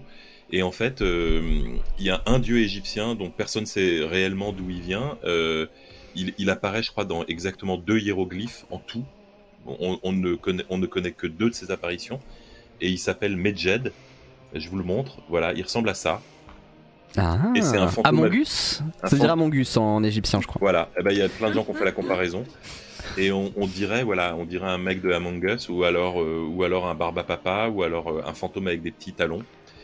Et donc ça a beaucoup plu, et il y a tout un lore, il y a même, il y a même du furry porn avec euh, Medjed, hein, je vous préviens. Ben bah, Mettez le safe search si vous cherchez Medjed. Et ben, il y y a un- une chose Une chose dans le monde avec lequel il n'y a pas de fury porn? À, plus petite échelle, il y a eu la même chose en fait avec, euh, avec les, les Nightcrawlers. Il y a des gens qui se sont amusés à faire des, des fan art, à faire des, à, faire du vraiment du euh, un lore comme ça autour euh, autour des, des Nightcrawlers. En revanche, toute la partie toute la partie sur ça viendrait des populations natives qui faisaient des statues de ces créatures, ça c'est complètement bullshit apparemment. Hmm. Ça a été apparemment. Alors, j'ai pas trouvé le debunk, mais on- euh, j'ai vu plusieurs sources qui disaient que ça avait été débunké et que, et que pas du tout, en fait, euh, les, les, les populations natives n'avaient jamais parlé de, de, de, de Nightcrawlers. Comme quoi, comme quoi, hein. jamais faire confiance. Jamais faire confiance Voilà. aux légendes urbaines. Et Sur la euh, conversation Messenger, j'ai envoyé la vidéo euh, du clip animé de, euh, de St. James Infirmary où on voit euh, la même silhouette, sauf que lui, il a des bras, mais il a vraiment une très, des très longues jambes aussi. euh. Ah, Je la casse ah, c'est le immédiatement. truc, euh, c'est le truc que tu parles, dont tu parlais. Ah oui, voilà, lui. Trop bien. Mais bon, lui, il a des bras. Ouais. Oui, bah voilà, bah du coup ça le disqualifie un peu, non? Bah, du coup, je sais pas si ça compte. Mais il, Bah. ah, il a des bons moves, hein, quand même, Thomas. On va Mais c'est vrai que l'animation, c'est l'animation qui fait ça. Hein. C'est vraiment, euh, c'est l'animation qui fait ça. Euh, mais oui, j'ai tiqué pour Medjed, mais bon, les vrais savent. Quatrième Palace, Persona 5, vous avez la ref.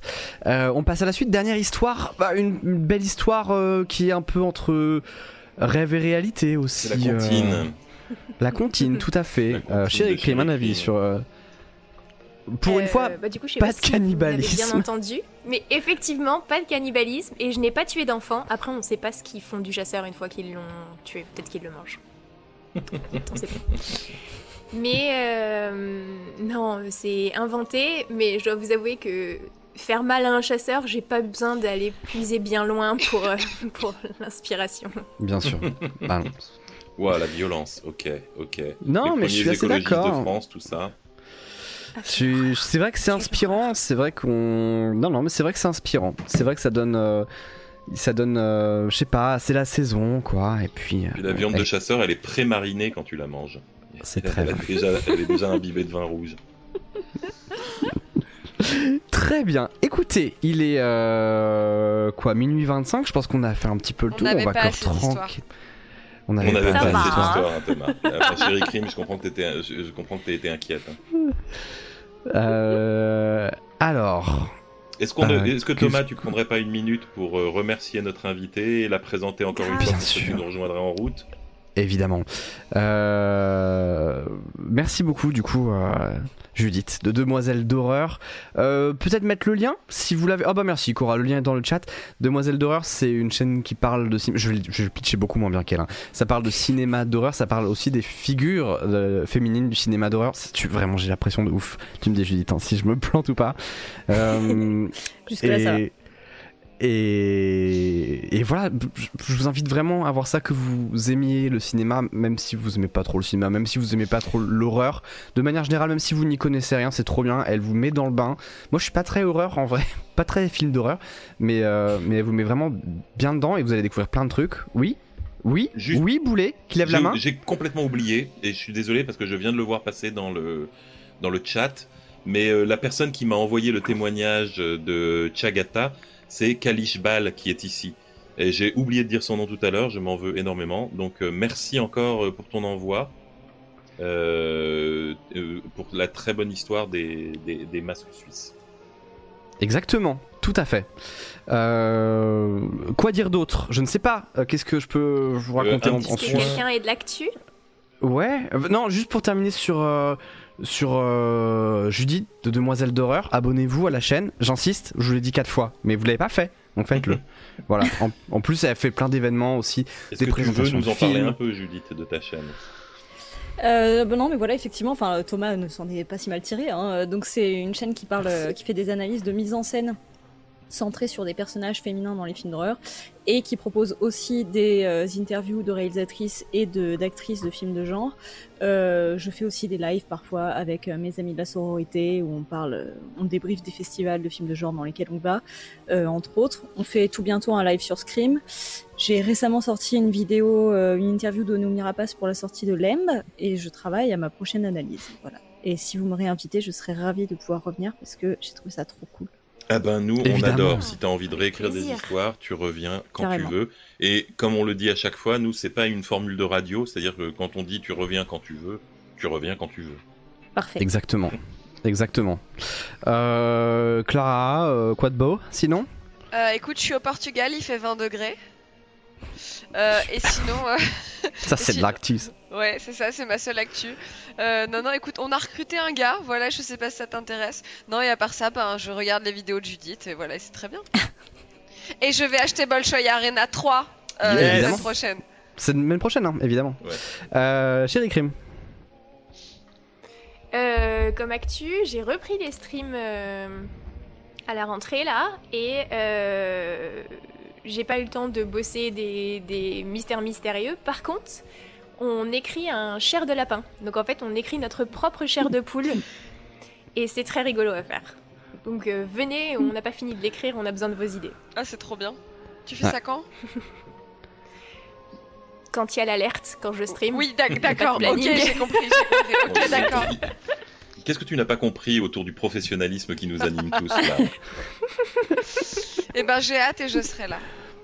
J'espère aussi. J'espère aussi. Euh, Boulet, quoi de neuf à part peut-être un petit. Tu fais des BD toi, non? Alors moi, je fais des BD. Euh, j'ai fait beaucoup moins de streams ces derniers temps euh, pour deux raisons indépendantes de ma volonté. Enfin, une en tout cas indépendante de ma volonté, c'est que j'étais euh, chez moi avec le Covid. Ouais. et que je toussais beaucoup trop pour parler. euh, de- J'ai eu une version très light, hein, donc euh, c'est pas pour obtenir de la sympathie parce que j'avais vaguement une, une vilaine toux pleine d'ongles, Euh, mais euh, c'est passé assez vite. Mais j'avais pas le droit de sortir et je bossais sur Donjon. C'était ça la deuxième raison surtout qui faisait que je streamais pas. Et donc je continue à bosser sur Donjon, mais je vais essayer de reprendre des streams matinaux pour faire euh, un petit peu euh, des dessins improvisés euh, comme je fais de, de temps en temps. Et comme je sais pas si je vous en ai parlé, mais la semaine prochaine j'ai mon livre Bolshoi Arrête C'est pas vrai 3, Ah ouais? Le tome Extraordinaire, 3 ça. qui sort en librairie. C'est une, série qui parle de réalité virtuelle, qui parle d'exploration spatiale et qui parle surtout d'amitié. Et Ça, avec au dessin le très talentueux Hassen. Euh, et voilà, et c'était un album qui a été très longtemps attendu puisque on devait le sortir il y a plus de six mois. Et euh, on a eu un peu de retard. Donc, euh, donc voilà, achetez-le, parlez-en à vos amis. Et, euh, et euh, concernant les nouilles rampantes, toujours petit point euh, témoignage. Actu Oui, déjà on embrasse Julie, pardon, on embrasse Oui. Julie avant. On embrasse le Julie, faire. évidemment, qui revient quand elle veut. Et oui. Le plus vite possible. Ah bah oui. Julie, elle est où? Bah Julie a beaucoup de travail en ce moment. On lui a proposé taf. de venir comme à chaque fois. Elle est toujours bienvenue, mais Julie a des contraintes professionnelles très aléatoires, alors que nous pas du tout. Et, Euh, les témoignages. Et donc elle reviendra très vite. Et donc pour les témoignages, euh, pour les témoignages, euh, vous pouvez toujours envoyer vos témoignages à donc mon adresse bouletcorp@hotmail.com. Il faudra peut-être que je finisse par faire une vraie adresse pour les nouilles rampantes. Euh, je suis un peu lent à répondre, j'en ai beaucoup de retard, mais euh, mais mais voilà. Si vous avez une histoire, si vous avez une histoire paranormale, un témoignage à nous à nous faire parvenir, n'hésitez pas. Je rappelle simplement les, les- entre guillemets règles. On, on ne cherche pas de la fiction, on, on en a déjà de la fiction, donc c'est vraiment c'est si vous est arrivé un truc personnellement euh, et ne le rédigez pas parce qu'on réécrit tout. C'est justement pour Ouais. éviter de de- de- de- de- d'encourager. on ne veut pas encourager des gens à nous envoyer des récits hyper travaillés sur 10 pages. Donc, on réécrit tout quoi qu'il arrive. Même si vous l'écrivez bien, on le réécrira. Euh, c'est nous, c'est nous qui faisons le travail. Envoyez-nous des faits. Exactement. Et, Tout à euh, fait. et voilà. Si déjà envoyé, on le renvoie pas. Euh, je, je, j'en ai quelques-uns de retard. Ça peut arriver que ça glisse entre les, entre les planches. Par exemple, le témoignage là que Chéri Krim a, a lu ce soir, je l'avais zappé. Il était, il était dans ma boîte mail et je l'avais zappé. Et donc, heureusement, euh, Boubou nous l'a renvoyé. Sinon, on l'aurait raté. Donc, euh, Ouais, donc n'hésite voilà. pas. Euh, top. De mon côté, euh, peu de stream. Je vais reprendre la semaine dernière. Et vous savez qu'on doit aller, on doit faire notre petit tour de France maintenant. On doit y aller, on doit aller décerner la première place à, à. Alors des choses s'organisent. Les choses s'organisent, mais euh, pour l'instant on est encore en termes de, phase de conception technique. L'avantage, c'est que normalement je pourrais streamer de n'importe où euh, pendant un moment, ce qui veut dire que oh, y a des choses d'évoquer. Déjà, je vous invite tout de suite à réserver votre samedi 12 février. Réservez-le, réservez-le à 22h par là. Bon, je sais pas, hein. on sait jamais, peut-être que, peut-être pas, hein, mais peut-être, peut-être que si quand même. Euh, ensuite, euh, ah, bah regardez-moi cet ouvrage qui ne passe pas. Oh changez, dégagez-moi ce filtre. On fait les, je- allez, bah en noir et blanc. Alors la couverture est bleue normalement. Toujours dispo. Toujours dispo, euh, suite bientôt, 14,50€ chez Flammarion, une très belle aventure. Euh, promis, il n'y a pas de glaire dedans. Euh, qu- quoi vous raconter d'autre? Non, c'est à peu près tout. Je travaille à Brut maintenant, donc je stream moins. Voilà, Et stream que malheureusement. en carré. Oui, ça a changé. Combien? 14,50 euh, Featherless Chicken chez Flammarion. Et il n'y a pas de, pas de glaire. Bientôt? Oui, bientôt, vous savez ce que ça veut dire bientôt. Et, et pareil, voilà, et j'en suis à la saison 4 de l'attaque des titans. Ce qui n'est pas une info, mais euh, j'ai eu chaud pour en parler. info. Moi j'aime bien en vrai. Je sais pas, euh, t'en es où toi, Boulet? Tu regardes tu Moi, regardes je, je suis à la dernière saison là. J'attends les, les derniers épisodes. Et ça c'est bien? T'aimes bien? J'aime beaucoup, ouais, je suis super fan de l'attaque des titans. C'est top. Tu peux redire le mail juste pour le. bouletcorp.hotmail.com Exactement, merci. Bouletcorp, c'est le nom de ma chaîne. Hotmail, enfin, c'est difficile de se tromper. Je voudrais vous remercier Voilà, vraiment très fort. Remercie tout le monde, remercie tout le monde dans, dans le chat. Euh, évidemment pour votre participation, pour vos follow et tout. Euh, replay sur YouTube bientôt, évidemment. J'ai l'obligation légale de dire ça malgré les rires que ça pourra provoquer chez certains. Euh, quoi vous, vous dire d'autre? Non, c'est à peu près tout. Merci beaucoup encore à Judith. hein. Merci à Boulet pour euh, sa qualité d'écriture, hors norme, pour Clara pour euh, sa, son jeu d'acteur qui Toutes nous a terrifiés. bien. Chéri Krim qui a joué. Je trouve qu'on était sur un, un très bon cru. C'était, vraiment top. Bienvenue aussi. Il y a pas mal de gens dont c'était les premières nouilles aussi, donc vraiment euh, bravo et merci. Euh, je vous invite. Là, je vais, écoutez, je vais vous envoyer. C'est simple. Il y a euh, Justin qui est en train de jouer à Final Fantasy X. Autre ambiance, mais FF10 c'est un moment chargé d'histoire. Donc si vous aimez les bonnes histoires, les trucs un peu détentes pour euh, pour terminer la soirée, je vous envoie là-bas. Euh, et j'ai très bien. Vous lui dites, je sais pas, dites-lui, je sais pas, je sais pas, dites-lui, dites-lui bravo Spira, bravo les. Oh, dire ça, trouver. Les nouilles ont bien rampé? Les Ça nouilles ont bien très rampé. message années fait. 40, tu sais. Les nouilles ont bien rampé. N'importe quelle phrase avec le mot ongle à l'intérieur. Ah ouais. Ah, Ouais, non, non. Ou Et pourquoi pas Et pourquoi pas Passez une très bonne soirée, je vous embrasse. Ciao Salut, Salut. tout le monde. Bye Hop